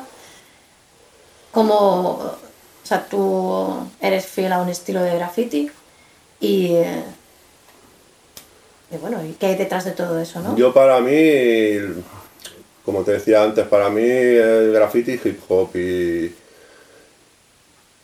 y yo mis influencias pues es, mm, Nueva York, París y sobre todo me gusta resaltar que mis mayores influencias era la gente que tenía al lado. Eh, Lexi, Chino, eh, Spi, eh, pues era, era, era el- yo creo que mis influencias más, más fuertes que todos al final. Eh, Nuestras raíces venían más o menos de lo mismo, pero yo de quien más me fijaba era de ellos. y cuando hacía bocetos, pues se los enseñabas a ellos, te daban su opinión. Y, y ¿Dibujabais juntos o no? Cada uno a su rollo y después os enseñabais las cosas. Mm, yo quizás con el ESPI, quizás con el, con el que más además vivíamos muy cerca y nos veíamos mucho. En esa época era éramos casi inseparables. Y pintábamos, aparte de bombardear y trenes y demás, eh, pintábamos murales en, en el barrio. Pintábamos, pintábamos mucho, mucho juntos. Luego ya PH empezó como a disolverse un poco y, y el ESPI empezó ya, ya creo que ya por 93 o BTS. 92 o así ya empezó BTS, él empezó a- también a ir con ellos y, y ahí ya a lo mejor empezamos a separarnos un poco, siguiendo con la amistad y yendo juntos y todo igual, pero Sí, pero con diferentes caminos. Sí, y ya a raíz de que me, también me pillaron a mí en el metro, también yo lo del tema de bombardeo ya también lo dejé un poco. Estuve más pintando trenes en Renfe y tal, y el tema del metro ya con la Olimpiada y todo se puso súper súper difícil. ¿Y pintabas, pintabas también en otras ciudades? Por aquella época, no. Recuerdo de ir a Madrid, creo que fue año 90, fui con el Necto, de AVT. Y- pero fuimos a bombardear y a hacer fotos. Fuimos- un fin de semana y fuimos a la discoteca que había, no sé, era el Stones, que me decepcionó un poco, tengo ¿Esto es que decirlo. Sí. ¿Y te decepcionó por qué? Porque era más música, era música negra, pero era más R&B, más funky, algo de rap. Y nosotros estamos acostumbrados más a Soweto, más Hijack y Claro. House of Pain, no sé, ¿sabes? Más Como hardcore. Más hardcoreta. Una, una línea más dura. Y era como, hostia, aquí, no sé, ¿no? ¿Estos flojos? ¿Esto Sí. qué tal? Uy, uy, uy, estos flojos. Bueno, estos flojos tampoco, la Ya, impresión ya, que les es puede es No he dicho que, que la gente de Es ahí broma. fuera floja. es broma. ¿Y, la, ¿Y conocisteis a alguien allí de qué pintase? No, no. Recuerdo de ir al Stone y a Corcón y Móstoles y hacer fotos, que tengo un montón de fotos por ahí. De, yo iba con mis reflex, que para la época era una cámara que estaba bastante bien, y hacer, hacer fotos y a bombardear el metro y a firmar. Y de conocer no recuerdo, no recuerdo si éramos a nadie. no. Y de la misma forma que Stones no te impresionó o te decepcionó eh, Alcorcón y Móstoles, No, hostia, que va, que yo nos quedamos flipadísimos.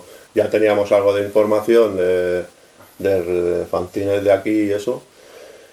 Y que va, o sea, lo, lo vi muy, como, sí, muy superior a Barcelona en realidad. de Muy lleno, murales, muy lleno de graffiti. sí, mucho graffiti, muchos murales, muchos personajes, fachadas, Sí, otro nivel, sí. yo creo que en Barcelona estábamos quizás más avanzados en, en el estilo de firmas, puede ser. Pues allí creo que eran más simplones en las firmas, y, pero en murales y, o sea, estaban yo creo que bastante bastante más avanzados que nosotros, creo yo. ¿eh? Es posterior. En mi opinión. Mi primera impresión también cuando llegué allí Sí. es- fue esa de, Explosión allí de graffiti. de decir, está todo pintadísimo. Cualquier bajo de bloque está pintado, escaleras, Exacto. parques. Claro, y en medio de la calle no Sí, sí, no. que descampado. Correcto, no al final de un polígono Claro, o un claro. callejón, no, no, está todo pintado. Eh, ya te digo, tengo, tengo fotos por ahí muy, muy chulas. Y. Igual no, más, igual no. más podemos sacar a colación tu vinculación con la música y a raíz de tu vinculación con la música que sí que hayas a lo mejor Sí, pero eso más- fue un poco más adelante. Eso ya fue a lo mejor. El 2000. 2000. Sí, el 2000. 2000. Sí, el 2000, principios del 2000 o así. Sí, yo empecé a estudiar percusión. Yo empecé a estudiar percusión. mm, 97, 97, 98, así. Que ahí a raíz de la música empecé a, a pintar bastante menos. Y a pintar bastante menos. Y y 2000, y 2000, 2000 y poco, que ya empecé a tocar con grupos y eso, ya empezamos a, a tocar por varias ciudades y aprovechaba, aprovechaba los tiempos muertos de la gira para pintar. eh, probabas sonido y, y luego te tirabas un montón de rato hasta que te probabas sonido y, y luego te tirabas un montón de rato hasta que te, toca, te, te tocaba actuar y, y siempre me llevaba los botes por lo que pudiera pasar.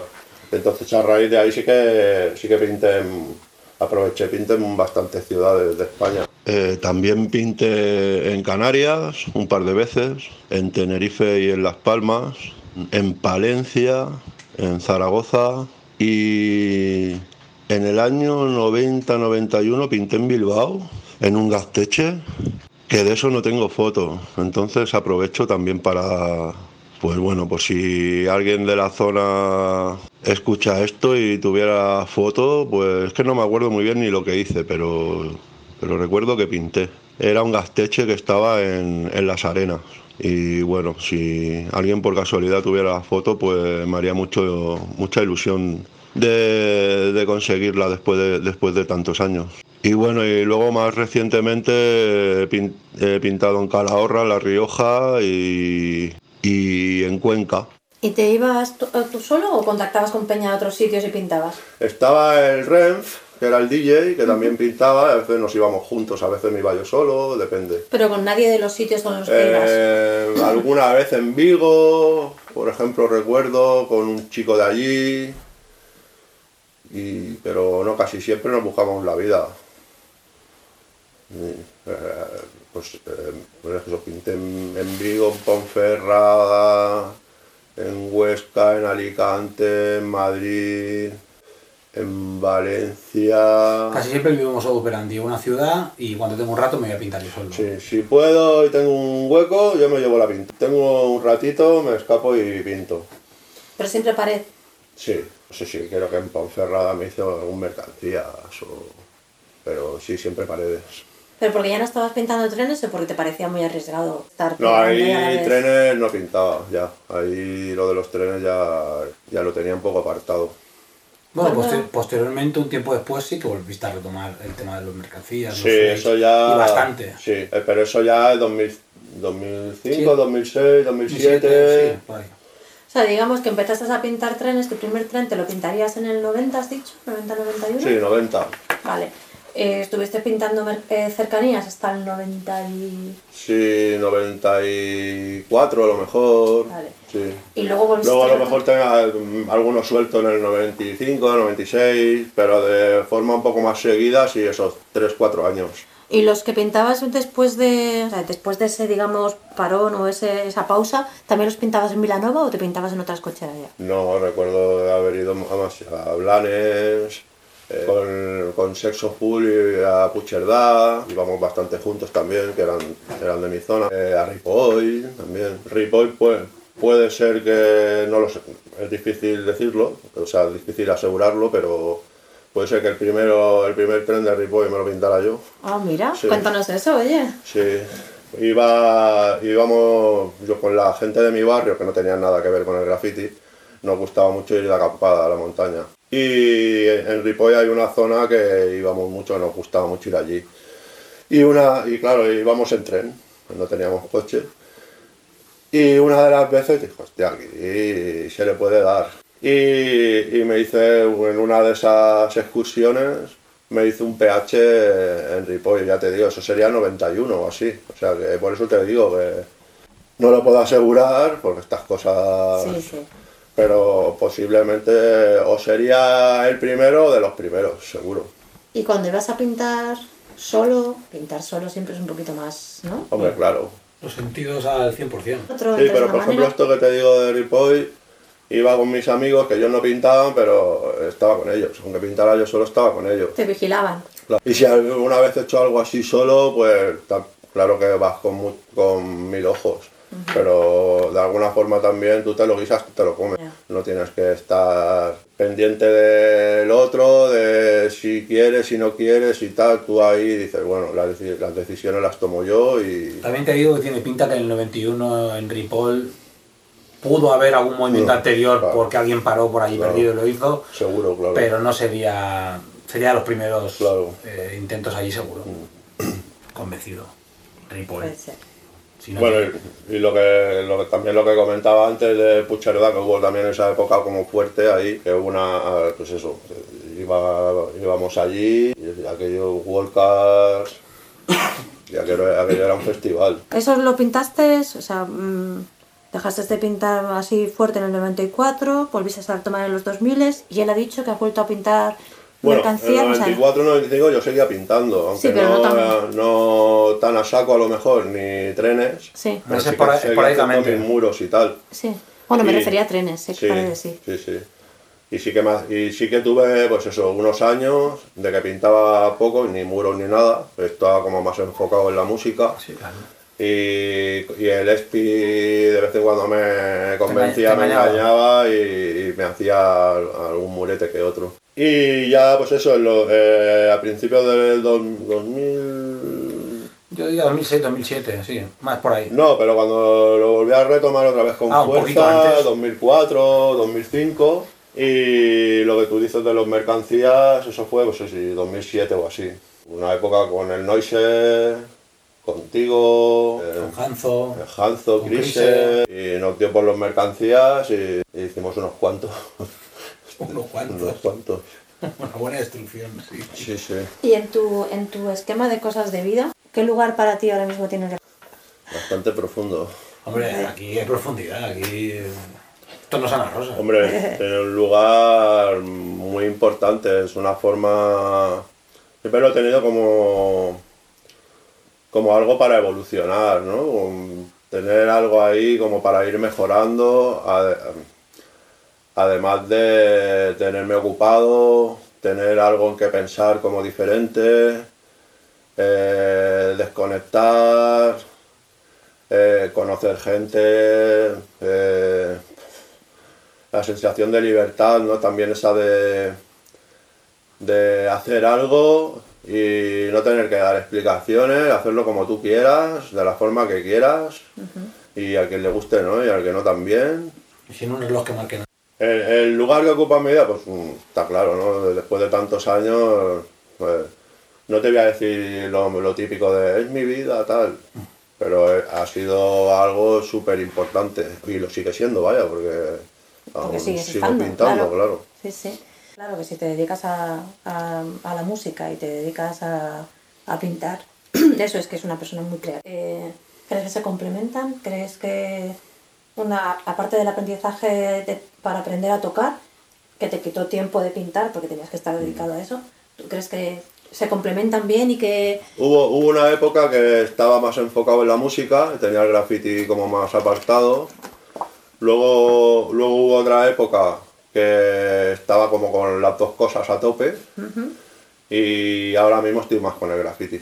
La música la tengo un poco, la tengo un poco dejada. No la, voy a- no, no la quiero dejar, pero estoy más, más tranquilo en ese sentido. ¿no? En el caso de la música, ¿tú interpretas cosas que ha creado otra persona o tú también creas, compones? Es que no sé cómo... No, yo casi siempre, ya claro, yo a- al ser percusionista casi siempre he sido Arreglos.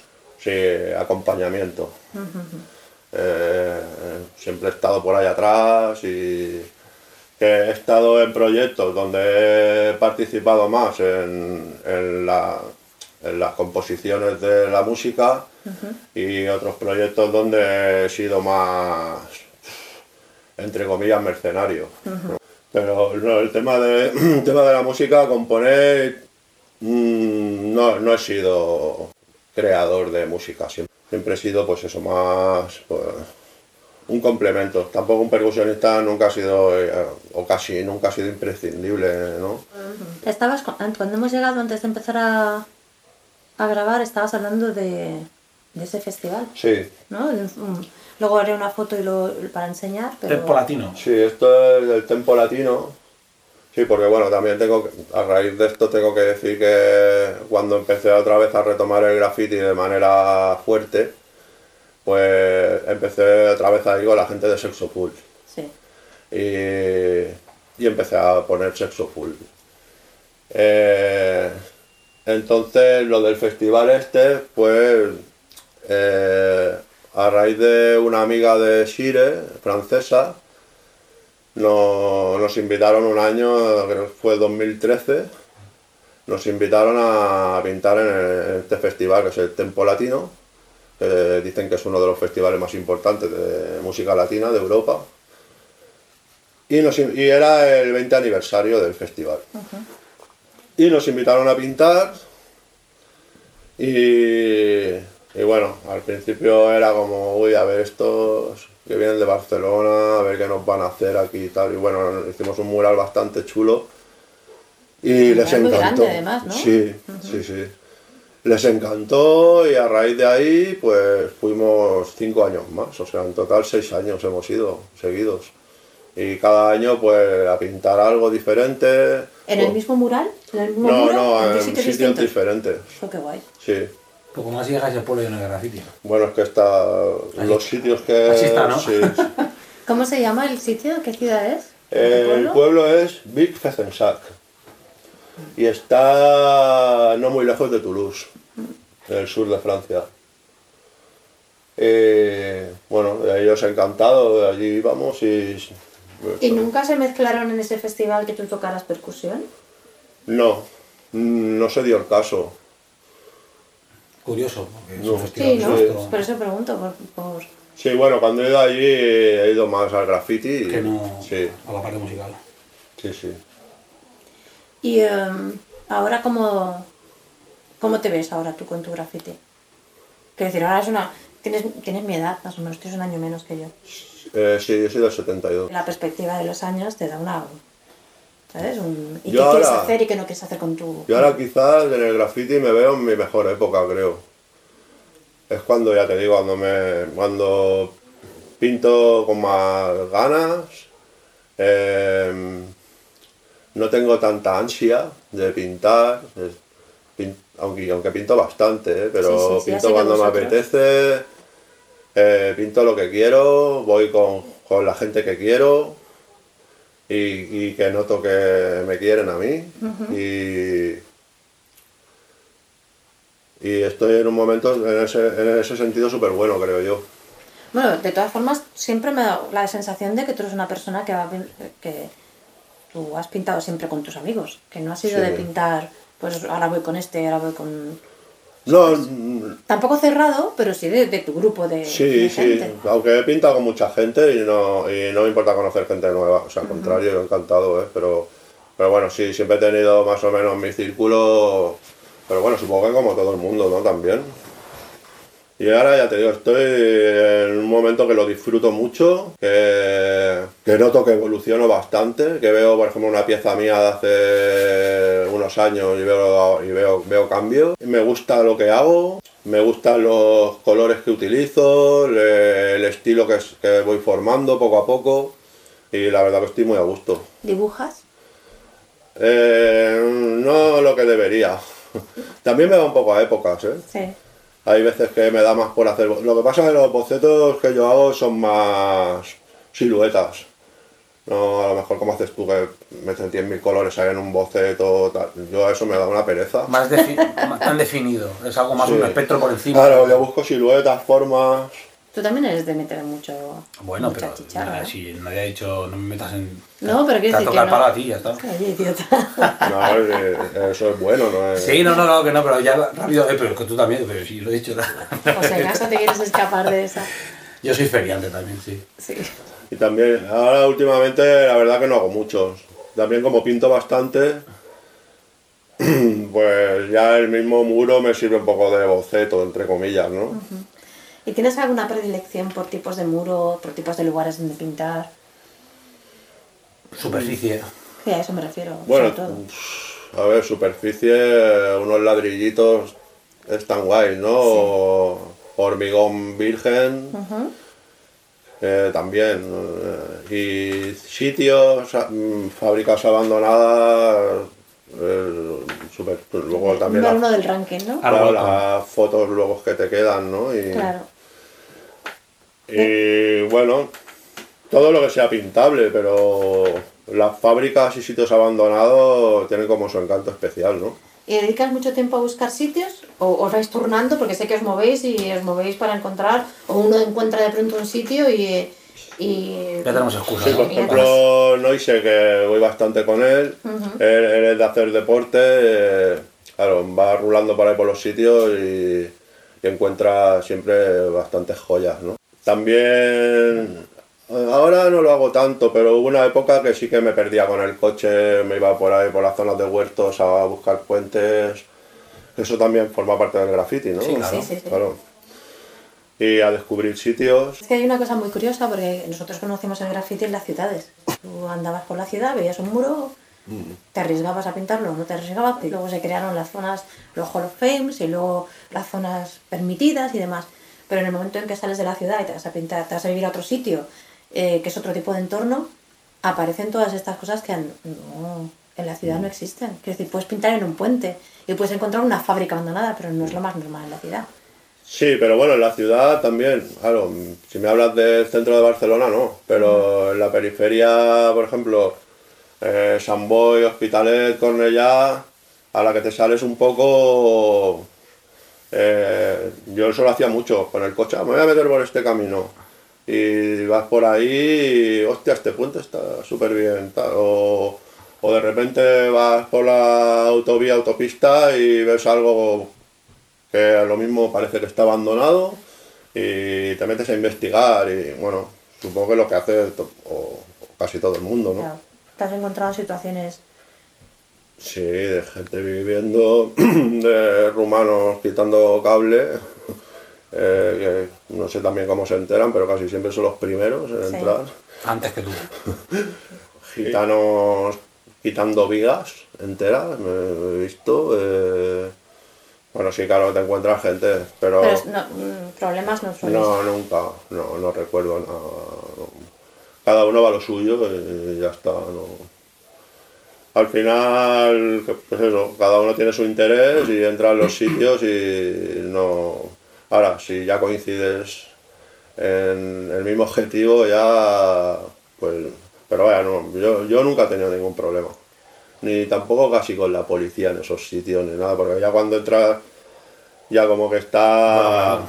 Si entras y ves que está en un aspecto deplorable, que le voy a decir Claro, "Escucha, por tampoco te pintar". metes en un sitio abandonado y te pones a la vista de todo, ¿no? Te vas, a- ya, te, ya te intentas camuflar un poco. ¿Y qué te iba a preguntar yo ahora que, que me viene... Bueno, iba a ser dos preguntas, pero va a ser una porque una seguramente me la vas- se responde sola.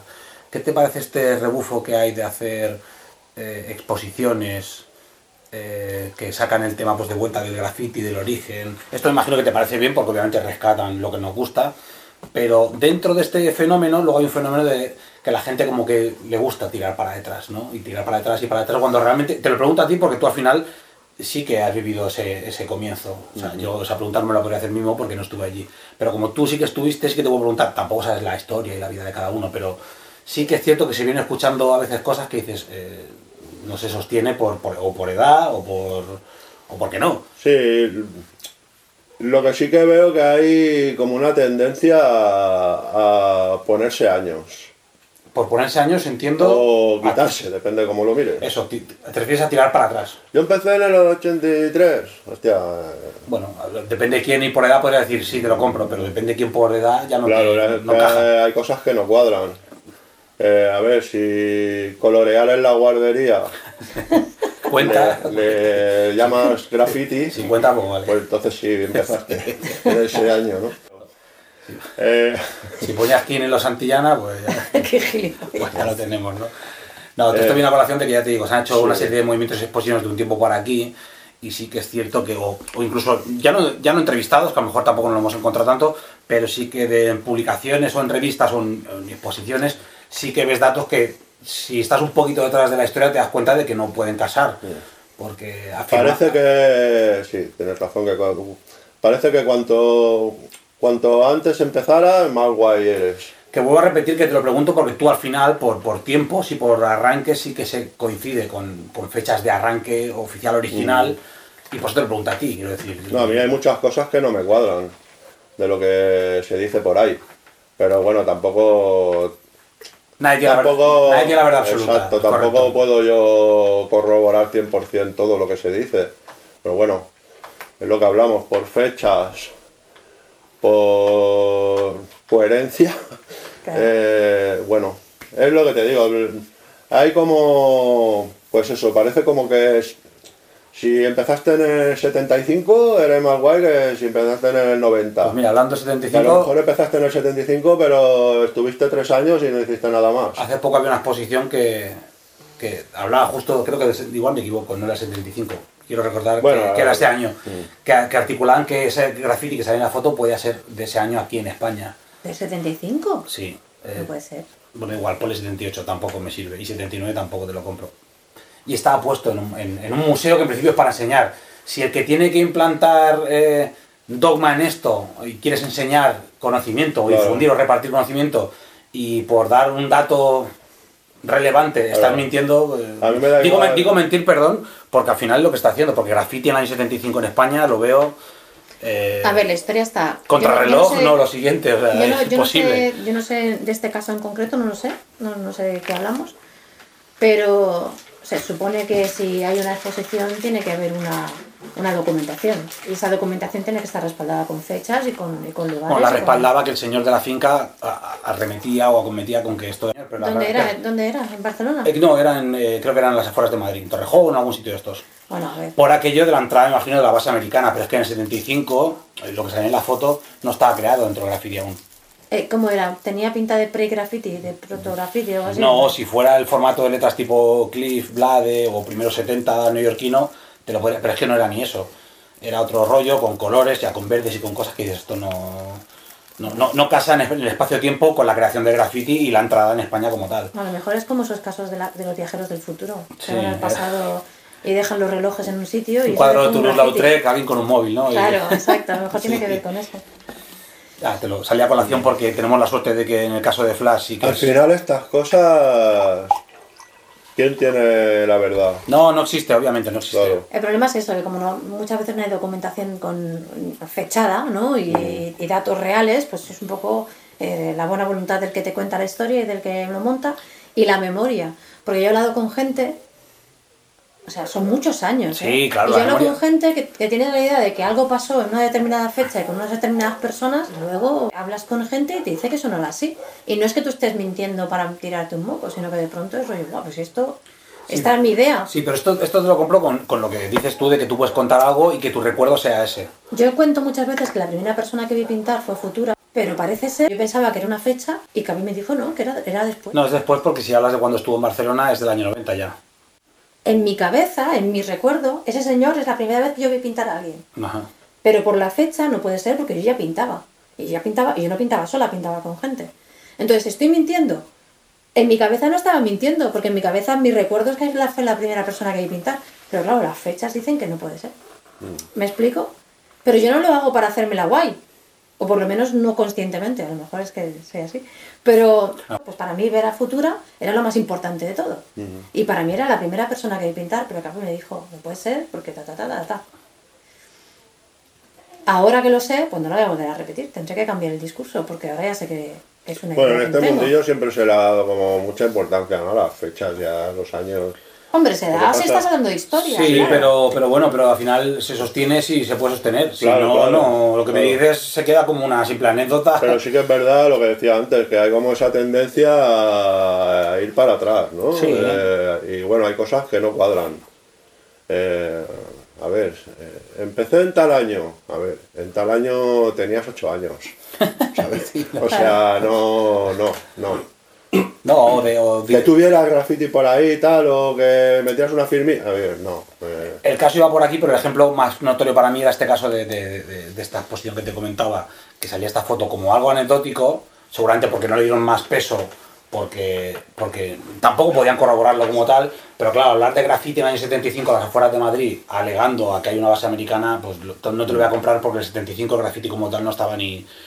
No se, se estaba acabando de gestar en, en- en- ¿no? en el origen, como para que llegue aquí alguien se haga una pieza, un, descampla- un descampado con verdes y con flechas y con cosas que, que no Y encajan. se sabe, se sabe quién, de quién es tampoco se sabe, No, no no, se sabe hay, nada. no hay mucha información. Hay una foto de una tapia y, de- y eso, y el comentario del señor de la finca que te comenta que eso lleva ahí desde el 75. Vale, pues deja de lanzar dardos y dinos de quién habla. No, no, no. por- porque están aquí. Fu, fu, fu, fu, fu, no, no, no, ¿sabes? no, porque no, no sale el nombre ni de quién lo hizo, ni de Pero quién- ¿quién, ¿quién ha montado esa exposición y Esto quién es habla una de exposición esto? que ha ido a Madrid hace poco, que era todo empezó en Ah, la 1964. del Pastrón. Correcto. Vale, pues ya le preguntaremos a Pastrón. No, pero si él, si no lo ha añadido ahí es porque tampoco tienes información. Ya, pero, o sea, si él pone que es el 75 es porque tendrá algún tipo de información Pero- aparte de la del señor. estoy diciendo, el- se agarraban a eso, a que el señor había dicho que estaba en ese año. Vale. al, final, al final la finalidad es que está en un museo y que tú estás dando a conocer cosas a gente de fuera y estás poniendo ahí una información que a lo mejor, pues es que no... De, ahórratelo si no tienes, como tú dices, ¿no? Eh, más que nada porque en ese año, en el 75, en España, si hubo pintadas serían totalmente políticas, na- muy lejanas a lo que sería el espectro del break o del graffiti.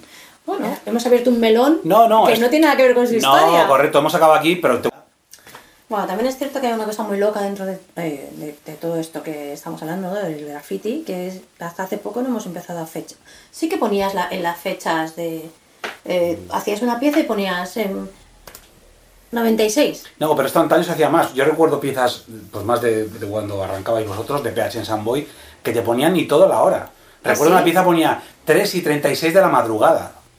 O sea, Pero eso- 03, 2 puntos, 36 madrugada, en una esquina de- del trozo blanqueado. y ¿Pero luego ponía la fecha o solo la hora? No, te ponía la hora y la fecha. O sea, el año en este caso. Vale, pero no hay una, no hay una, una continuidad histórica, no hay un, un- un- una cronología, Un glosario, un- ¿sabes? sí. Una cronología fácil, ni siquiera entre nosotros. Primero porque mucha gente no tenía cámara de fotos, con lo cual no tenías, Acceso a... no tenías, sí. a- a- no tenías el archivo completo. Y después porque muchas veces no lo ponías. Entonces es muy difícil, 40 años después, o 35 años después, o los años que sean, tener claramente todas las fechas en tu cabeza y en tus álbumes. También está por, por eso también hacemos esto, ¿no? Para que se aclaren un poco las cosas y para que quede reflejado un poquito. Sí, pero imagino que también un poco vas a lo que va él. Si tú tienes una edad y restas X años a esa edad, sale Sí, otra, sí, sí. otra cifra restante. Tú tienes que echar cuenta de si con 16 puedes estar pintando o ¿Con no. 16? Claro, 12 y 13, sí, sí, correcto. Eso sí, nosotros conocemos todos a gente que empezó con 12 años. Correcto, pero no, no sea lo mismo mis 12 o 13, que soy quinta por debajo vuestro, que unos 12 o 13 a alguien ya más mayor, porque estamos llevándolo a más atrás, a Pero menos si él empezó, con posibilidades. el, él empezó con el break, ¿con cuántos has dicho? Yo con 13. Con 13 años, ¿vale? Y él no conocía el graffiti, pero sí que había gente que pintaba graffiti break, que le llamamos, con esa edad. Mm. O sea, que sí que pueden haber empezado en esa época, con esa edad. Que luego dejaran de pintar o dejaran de bailar es otra historia, pero sí que había. Sí, lo que pasa es que eran como grafitis muy puntuales. Claro, que pero- era- se juntaba. Los fondos, donde bailaban. El, grupo de break y Claro. pintaban una cosa ahí. Lo desgraciado de esto es que no hay una, una certeza absoluta de fechas, pues, pues no se puede tener. Tú sabes las tuyas porque tú tienes una Claro, edad claro. pues, eh, y ya está. Y nos tenemos que hacer un poco de, de, mm, de alguna forma de fiarnos Mm. De lo que te dicen los otros.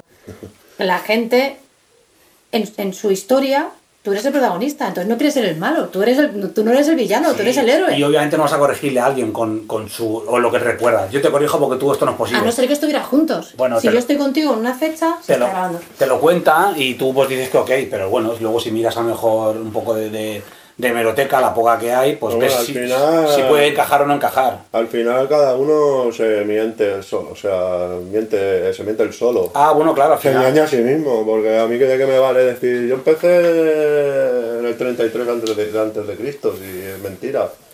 Lo que pasa que también hay gente que Demuéstralo. de tanto decirlo al final se, Se lo cree, Bueno, claro. una mentira mil veces repetida pasa a ser verdad, ¿no? Bueno, y teniendo en cuenta ahora que hay una especie de revival de que lo antiguo vuelve a molar, pues si eres antiguo molas. No Ya, eres ya, antiguo, no eso es lo que decía antes. Pero claro, ¿de, de qué me sirve a mí que empezaras en el 87? Si luego no has hecho nada más. ¿no? Sí, claro, si estuviste dos años y ya no te ya no has hecho nada más. Que sí, está muy bien porque fuiste pionero, pero si, si luego no has hecho nada más, le doy más valor a uno que empezara en el 95 y, Y ha no estado parado. sin parar hasta ahora. Claro, sí, sí. Que son los que realmente han mantenido ahí un poco la- el, el- el rollo, ¿no? Sí, bueno, y que, y que han hecho crecer la escena, porque Claro. el otro ha plantado una raíz o una semilla, pero Claro, pues claro. está, ha dejado la planta ahí.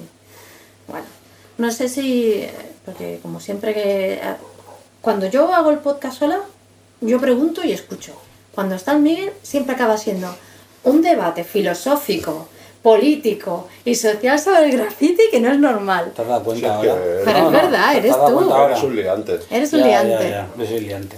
Si lo hace ella, como ella la. ¿eh? Que Pregunto cosas. Tú eres políticamente correcta, quieres decir, ¿no? No, Está muy bien. Que Sí sí, está, no, hombre, sí no. está. Al final tiene que haber un poco de todo, porque si al final es todo buen rollismo, mariposita, así, hola, No, y John no, no, Lennon y no. Yoko Ono, que es María, pues. Que yo no hago eso, yo pregunto. Claro, pero hay que dar un poco, un poco de todo. Yo Pero- tampoco he atacado a nadie, simplemente que hay. Hombre, a ver, acabas de... Aquí no hemos atacado, no. Pero, O- no, pero no ha o sido un ataque, me es una un realidad. tren, me cojo un tren y me voy a Hablamos de contigo. información, tú me has pedido de dónde es, es de esta exposición, pero la Claro, porque ya estabas haciendo así, o sea, he visto dardos por todos los lados, digo, hay alguien que tiene un muñeco vudú lleno de alfileres, No, digo, habrá que ver quién pero- es este. Pero el que, pero bueno, pero es que es así, eso está ahí en una exposición, pues si la has puesto, pues si a él le parece mal, pues a mí también, a mí me parece mal que hayan puesto eso en un museo, si nos ponemos así. Claro, pero te he dicho que dijeras de qué iba la cosa, porque si no queda como... Ah, no, no, y esto no hace falta. No es su historia. A mí no me supone un agravio. No, pero si no es por ti, ni por mí, sino porque es su historia. Eso es su episodio, ya y lo en sé, su ¿eh? historia, el señor Pastrón no pinta nada. No, pero yo sé por qué se lo he preguntado. Yo Sí, lo sobre sé. lo que eh, de la exposición esta y lo que se hizo en Madrid, pues no, no puedo hablar. O sea, yo hablo de lo que conozco y, y de Barcelona y de lo que yo he vivido. Y sí que es verdad que, dejando aparte lo de esta exposición, sí que es verdad que, pues eso, que hay como pues una tendencia últimamente, veo que en las redes sociales, no, yo empecé tal año. La gente que sabe, sabe. La gente que sabe y los conoce, sabe más o menos desde cuándo Claro. están en la escena. Entonces se quedan retratados más que otra cosa. Yo en estas sí. cosas siempre intento como eh, relacionar Hechos. Hechos. Eh, por ejemplo, como lo que decía antes de, de- de mi primer trabajo, Claro. que fue con 16 años, y en ese trabajo fue cuando conseguí esos botes. Entonces, ahí, ahí no falla. Claro. Por ejemplo, lo del break, pues no tengo fotos ni tengo pruebas, pero bueno, tengo una, tengo una foto que salgo con varios compañeros del colegio de GB en Menorca, el típico viaje que se hacía de fin de, De fin curso, de curso, sí. Y salgo con los cordones gordos. Sí. Eso fue en octavo de GB. O sea, ahí, ahí eso no falla. Ahí, ahí estaba bailando. O sea, entonces siempre intento relacionar con otras cosas y lo asocio y esas son la- las pruebas que, que tengo. Y yo a mí me daría vergüenza. Que no es una decir- cuestión tampoco de, de tener pruebas, pero bueno, claro, si, si tienes base. No, pruebas, no pruebas para intentar probarle a nadie Ya, nada, ya. no para, para yo saber lo mío. Hombre, lo más fácil para alguien que te quiera articular, que empieza de tal año, es que al momento te saca una foto y diga, mira, ves como sí, y Claro. es correcto, todo en orden. Acaba de sacar una pieza en rojos que pone 82, oye. Yo es para saber mi, mi, propia, mi propia historia. Claro. porque De todo no te puedes hacer lo que has hecho hace 35 No, años. es complicado, incluso Claro. Yo siendo más joven, si tuviera que acordarme de todo, pues seguramente también tendría algún... Ah, yo no te puedo decir, no, yo dejé de bailar el 5 de agosto del Claro. 86. No, Eso no está así tan Claro, eso no tiene nadie. siempre hay una cosa aproximada. Pero claro, eso es, ¿qué me, qué me dices? Del graffiti del 70 y pico. Eso para mí no... Eh, bueno, a lo mejor es eso, pues una pintada que yo no lo llamaría ni graffiti. Que lo metió como anécdota seguramente la exposición, todo lo demás está bien montado, no voy a, voy a rajarla entera. Pero viendo eso, me sor- a mí ya me sorprendió. Vi varias fotos de alguien que las colgó en internet y viendo eso dije, con todos mis respetos por el resto del trabajo, se me han quitado la gana. O sea, atesorar, como lo ponía allí, posiblemente el primer graffiti de España, año 75, una tapia a las afueras de Torrejón, dije yo, pero qué barbaridad. El primer graffiti, y leo eso y digo, y esto está en un museo. Pero esto es un desastre, porque esto está aquí para, para enseñar al que no tiene idea. Yo para sí me puedo echar unas risas, pero las familias que van posterior pueden decir, mira, el primer graffiti fue Yo, Torrejón. yo no, lo ¿Cómo lo llama- pe- yo no lo llamaría ni graffiti, yo lo llamaría pin- pintada. Porque yo creo que la palabra graffiti nos llegó con el hip hop, creo yo. Los. Lo que entendemos nosotros por graffiti. El término, el A lo término mejor lo buscas en el diccionario y no sé lo que te pondrá, pero hasta la llegada del hip hop, la, la palabra graffiti yo creo que aquí no existía. Bueno, vi- viene, vi- ya hay libros de escritura donde el, el pintar en lavabos o tal ya tenía el término europe- europeo, o sea, europeizado, término graffiti, no con el hip hop a lo mejor, con venía en los Pero yo libros digo como de- nos El que nosotros conocíamos era claro, lo que dice. Claro, pintadas. como nos llegó a nosotros, Sí, aparte, eh, como en el libro, hay documentales de tres antiguos que la- hablan de los graffiti. Sí. Grafitis. Mm. Y como los has visto con, con Y, el término Grafitero grafiteros, cuando quieran coger lo que han querido y lo que no, no. Pues Claro. si tú leíste en las notas de allí, writers, ¿por qué no te llamas los escritores de graffiti? Bueno, Recuperando. ¿qué echas de menos del pasado? Teniendo en cuenta que has dicho que estabas en una época muy guay de, Su- de tu graffiti, ¿eh? Su buen queridismo no es lo que echas de menos. Ahí se va y... Déjale hablar. Mm, de, de graffiti quizás no, mm, no he hecho mucho de menos nada, ¿no? A lo mejor sí la facilidad esa de... La ignorancia esa de cuando entrabas en las cocheras al principio, ¿no? Menos información. Sí, como es que... mm, eh, la ignorancia es el principio del atrevimiento, ¿eh? ¿no? Sí, O- sí. Pues un poco la inocencia esa, ¿no? A lo mejor. Pero, no, ya te digo, yo estoy ahora en un- me encuentro en un buen momento, que lo, di- disfr- lo disfruto mucho y no he hecho casi nada de menos. Quizás sí que en lo que es el hip hop, la cultura, sí que he hecho bastantes cosas de menos, ¿no? La unión esa que había, que nos conocíamos todos, que había una jam y íbamos todos y nos veíamos ahí, conocías gente, eh, había, había mucha más, aunque también había ciertos piques pequeños entre barrios y grupos y tal, pero había mucha más unión que ahora. ¿Y de Jams no nos has explicado así casi ninguna a la que hayas ido? Hostia, yo me iba a todas. A todas. Yo sí, prácticamente a todas. Eh, ¿La mítica de Tarrasa estuviste? No, ahí no, eso fue en el 87, la movida gansa, ¿no? Era, no, ahí no fui. No, ahí estaba súper perdido. Pues, por ejemplo, estuve en la primera de Perpiñán, Ah, sí. en el año 91, creo que fue, que fue media Barcelona, allí. Eh, Súper, o sea, guapísimo lo que te decía antes. está- eh, Estábamos allí, fuimos a, recuerdo, fuimos a una pensión y la primera noche nos echaron. O sea, un recuerdo genial. Sí. y lo pasamos súper bien. Y en la calle bien, ¿no? Sí, Pues bien, la creo que la segunda noche dormimos en la calle. Obvio, si Sí. no tienes hotel, te toca la calle. Luego, así, ya te digo, de las de Barcelona que se organizaban, iba ca- prácticamente a todas. Estuve en el que punto de fiesta, en Alicante también. Y También mítica, súper bien. Bueno, hasta que llegó un punto que ya lo conoceréis que se jodió todo, que no sé qué, qué coño pasó allí. Que se lió un buen cacao. Ha salido en algún, En el Sí. FAM se habla también. en algún podcast anterior ha salido. Sí. Esa fiesta hubo de todo, ¿eh? Y así de gordas esas. ¿De pueblo español? Ah, de pueblo español, claro, el 94 también. Que pinté, no, no se sabe, eh, pero pinté con el Sambo y el Espi. ¿Tienes No- foto? ¿Eh? ¿Tienes foto? Sí, lo que pasa es que nos hicimos un plafón entre los tres, cada uno hizo ahí una movida. Y no sé si fue el Muki que, ah, venga, con unos botes y pintaros algo, ¿no? No estábamos ni en el cartel ni nada. Y, y que- creo que yo recuerde ahora así de gordas, creo que ya está. Hacia abajo no ibas, ni hacia Madrid, ni Zaragoza, ni... No, mm, no. No, bueno, la de Alic- está de Alicante y no. No, no.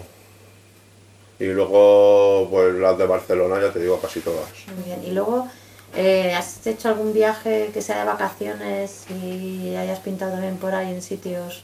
Bueno, Vacaciones. rollo, pues me voy, pues me voy a, yo qué sé, A Cuba, y pinta en Cuba, Cuba. No, A Sebastopol, donde sea. no, la verdad es que no. Viajar así, eh, he viajado poco, la verdad. Por España sí que bastante, pero por fuera he viajado bastante poco. He estado en Berlín, no pinté. Por el sur de Francia también he, he- he estado bastante, y- pero aparte de lo del tempo latino y algún tren que otro por cocheras francesas, eh, poco más. Eh, ¿Quieres contarnos alguna anécdota que sea como divertida o curiosa o lo que sea de pintar? ¿Qué te haya pasado pintando? Que te acuerdes. Y que se Mm. pueda contar. Marrón ya nos has dicho que marrón no recuerdas nada. No, pero pueden No. ser pseudo marrones divertidos y ya está, yo qué sé. Una que, ya he contado varias veces.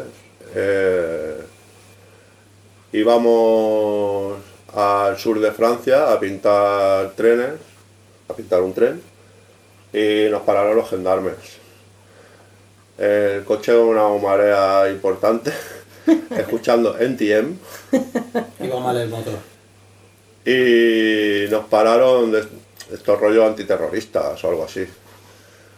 Y el maletero lleno de pintura. Y por suerte no nos pasó nada. Nos- y, se la tuvieron que oler ahí, o sea.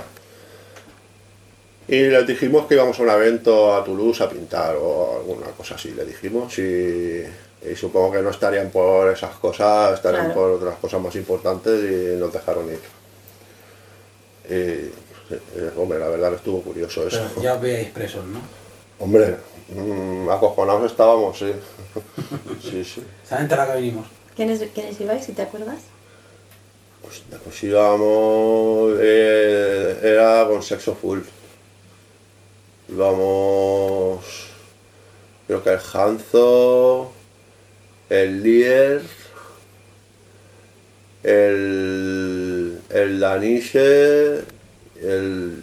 Y creo que el Darío, el Show. Me parece que íbamos eso, no sé si me he dejado alguno, pero creo que íbamos. Íbamos un coche, íbamos cinco, el coche lleno. Y luego anécdotas, pues las típicas de estar pintando por una riera, que te viene la policía y se echa fotos, ahí echa fotos de lo que estás haciendo. Eh, pues por la riera va pasaba mucho, que daban la vuelta, estaba Sí. lo del aeropuerto, daban la vuelta allí, el cambio de sentido aquel, y a veces te veían pintar, les gustaba y se paraban ahí la Guardia Civil o los Mossos a echar fotos de lo que estabas haciendo. Pero vaya, tampoco Venían a multarte, te- de lejos parecías pequeño y tal como se acercaban, veían el tamaño y decían, Me voy a hacer una fotito contigo, ¿vale? No te importa, ¿no? No, tranquilo, no está hecho.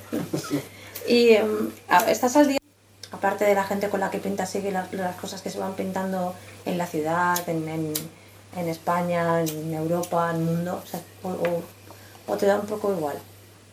Sí que por redes sociales sí que sí que me gusta ver y tal. Lo que pasa que estoy como un poco saturado. Es tanta, tanta, tanta, tanta información que al final es. Hostia, empiezas a mirar, empiezas, ejemplo, el Instagram, empiezas a bajar. Ah, ah, ah, Ya es que ni, Ni te- ni, te fijas casi. A no ser que sea algo que como que te impacte mucho. Está- y a veces lo pienso, hostia, he pasado la pieza de este, del otro, de la otra, y no me he fijado ni lo, ni lo que ha hecho ni nada. O sea, es un poco como frío, ¿no? Todo ahora. Consumo masivo de, de piezas y A no ser que sean escritores o escritoras que te interesen mucho. Y eh, enlazando con esto, ¿quién crees ahora que, o sea, qué, qué te hace pararte en una pieza? ¿Quién te, quién te gusta mucho lo que hace en plan de, guau, que por lo que sea, ¿eh? por el estilo, por los sitios donde pinta, por la frecuencia con la que pinta? ¿De aquí o de, De donde sea. Sí, de donde sea. Pues, a ver, sobre todo de mi entorno. Y, no sé, me gusta mucho el taste, por ejemplo, me, me encanta. Ese, lo veo como un graffiti muy auténtico, muy guay. Mm, Los de siempre también un poco Bates, Cantú, etcétera. Eh, ya te digo, veo mucho y no veo nada. Ya. Y ya la El Gesser, Gesser, sí. Entonces, la siguiente pregunta, que normalmente la hace Miguel, pero ahora que lo tenemos calladito, la haré yo. ¿A quién te- ¿De quién te gustaría saber la historia? ¿A quién propones para que hagamos esto? ¿O quién crees que tendría algo interesante que comentar aquí en Breaking the Rules? Hombre, ya la historia más o menos la sé, pero el Noise me, me haría gracia. que- O el Espi también, aunque también los conozco, el Tone también. Que aunque con, ya conozco su historia, pero me hacía gracia, me haría gracia escucharlos. Y así que no conozca tanto, pues aunque sí que lo conozco un poco al Pocho, por ejemplo, estaría, me- estaría bien. Bueno, sí, esos. Tomamos, tomamos nota.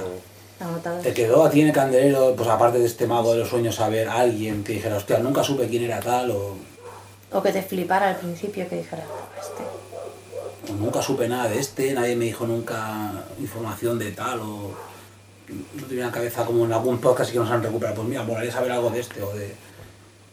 nunca supe, o me lo encontré una vez y no lo volví a ver. Y luego alguien te ha dicho, pues yo tengo el contacto, o yo, o no sé quién te lo puede pasar. Tienes a alguien en la mente que diga, hostia, o le perdí la pista tal, también sería interesante entrevistar a esta persona. Pues no se me ocurre nadie. ¿No? No. Yo te voy a... Pero ya te lo digo yo. no, pues ya está bien porque además somos muchísimos y muy pesados, así que no pasa nada si no hay ninguno más. Pero yo sí te voy a preguntar a ti, ¿tú, le, tú tenías contacto en su día con Store de, de Samboy, con Store PH? Con esto, en el Store hicimos juntos la, hicimos juntos la Miri. Ah, Lo que mira. pasa que en diferentes compañías, Ajá. pero en esa época sí, lógicamente sí que... Lo que pasa que cuando acabó la Mili ya cada uno fue por su lado. Vale. Y él ya no, ya no pintaba ni nada. ¿Puede ser que él se fuera a vivir a Zaragoza o algo así? Pues ya no lo sé. Ni idea. Vale, pues No es lo sé. que es. No sé quién me dijo hace unos años que lo había visto por Samboy. Bueno, como sé, bueno, seguramente tendrá familia aún. Como sé que periódicamente o cuando, cuando podéis os juntáis PH o, o allegados y hacéis alguna cenita o a cada Mm, tanto, mm. digo, no sé si en alguna de estas habéis tenido oportunidad de, pues, No, con él ya hace mil años que no lo veo. Pues- Ni sé nada de él, ni tengo noticias de él. en su día creo que hacía murales bastante potentes. Sí, tenía, yo- que yo talen- recuerdo. tenía talentos y lo Sí, que sí, pasa sí. que le duró poco la fiebre. Bueno, lo que decías tú, gente que llegó, llegó muy fuerte y tal como llegó, Mm. pues se desvaneció. ¿Cuánto tiempo... Bueno, PH sigue existiendo? No, Vale. como grupo act- activo no. Yo sí que lo pongo de vez en cuando en plan nostálgico y porque No, para porque mí Es tu banda. bueno eh, porque mm, para mí ha sido muy importante ¿no? en, mi, en, en mi vida grafitera no digamos entonces sí que de vez en cuando me gusta ponerlo Claro. pero como grupo activo no ¿Y entonces ahora tienes algún grupo? ¿Estás ahora mismo no No. no he estado un tiempo con Soft Ujú. Lo que pasa que, bueno, acabé un poco quemadete por algunas cosas y, y bueno, y decidí dejar de ponerlo y ya está. Y no, ahora grupo como grupo no, no, no tengo. No estoy con, con ninguna crew ni nada así. Bueno, si quieres lanzar un último mensaje a nuestros oyentes, a tus oyentes, eh, con algunas palabras finales o lo que sé, algo que se te ocurra. Pues nada, que viva el graffiti y. y a tomar por culo. no, que eso, que viva el graffiti, que gracias por acordaros de mí, contar conmigo Y y, por- que ha sido un placer participar. Y bueno, y como, como reflexión también me gustaría decir que siempre he pensado que la gente que pintamos en la calle, ya sea escritores de graffiti, gente del street art o de lo que sea, que somos, somos los artistas más generosos que hay, ¿no? Porque pintamos sin pedir nada a cambio. Encima nos gastamos la pasta, invertimos tiempo y sabiendo que lo mismo mañana ya te lo han volado. Y en algunos casos con un cierto riesgo de que te multen. Pero bueno, que es lo que hay, ¿no? Que creo que eso sí que se puede decir que, que lo hacemos por amor al arte, ¿no? Más que nada, o sea que... Bueno, eso, eso es lo que quería decir. Gracias por dejarnos invadir tu casa, por taladrarte con preguntas. ¿no? Siempre bienvenido. Es, hasta aquí hemos llegado al capítulo de hoy con Flash, con Musa y con Harry de fondo. En algún momento puede que lo escuchéis, si no lo corta la censura de María. Y, y si no lo escucháis es que la corta la censura de María. No ha dicho nada importante, no es que. Eso es cierto, hombre, a ver ¿ves? si, si fuera historia no puede cortarlo, ya Claro. encontrar el programa. Claro. Eh, buenas tardes, buenas noches, gracias. Y hasta la próxima.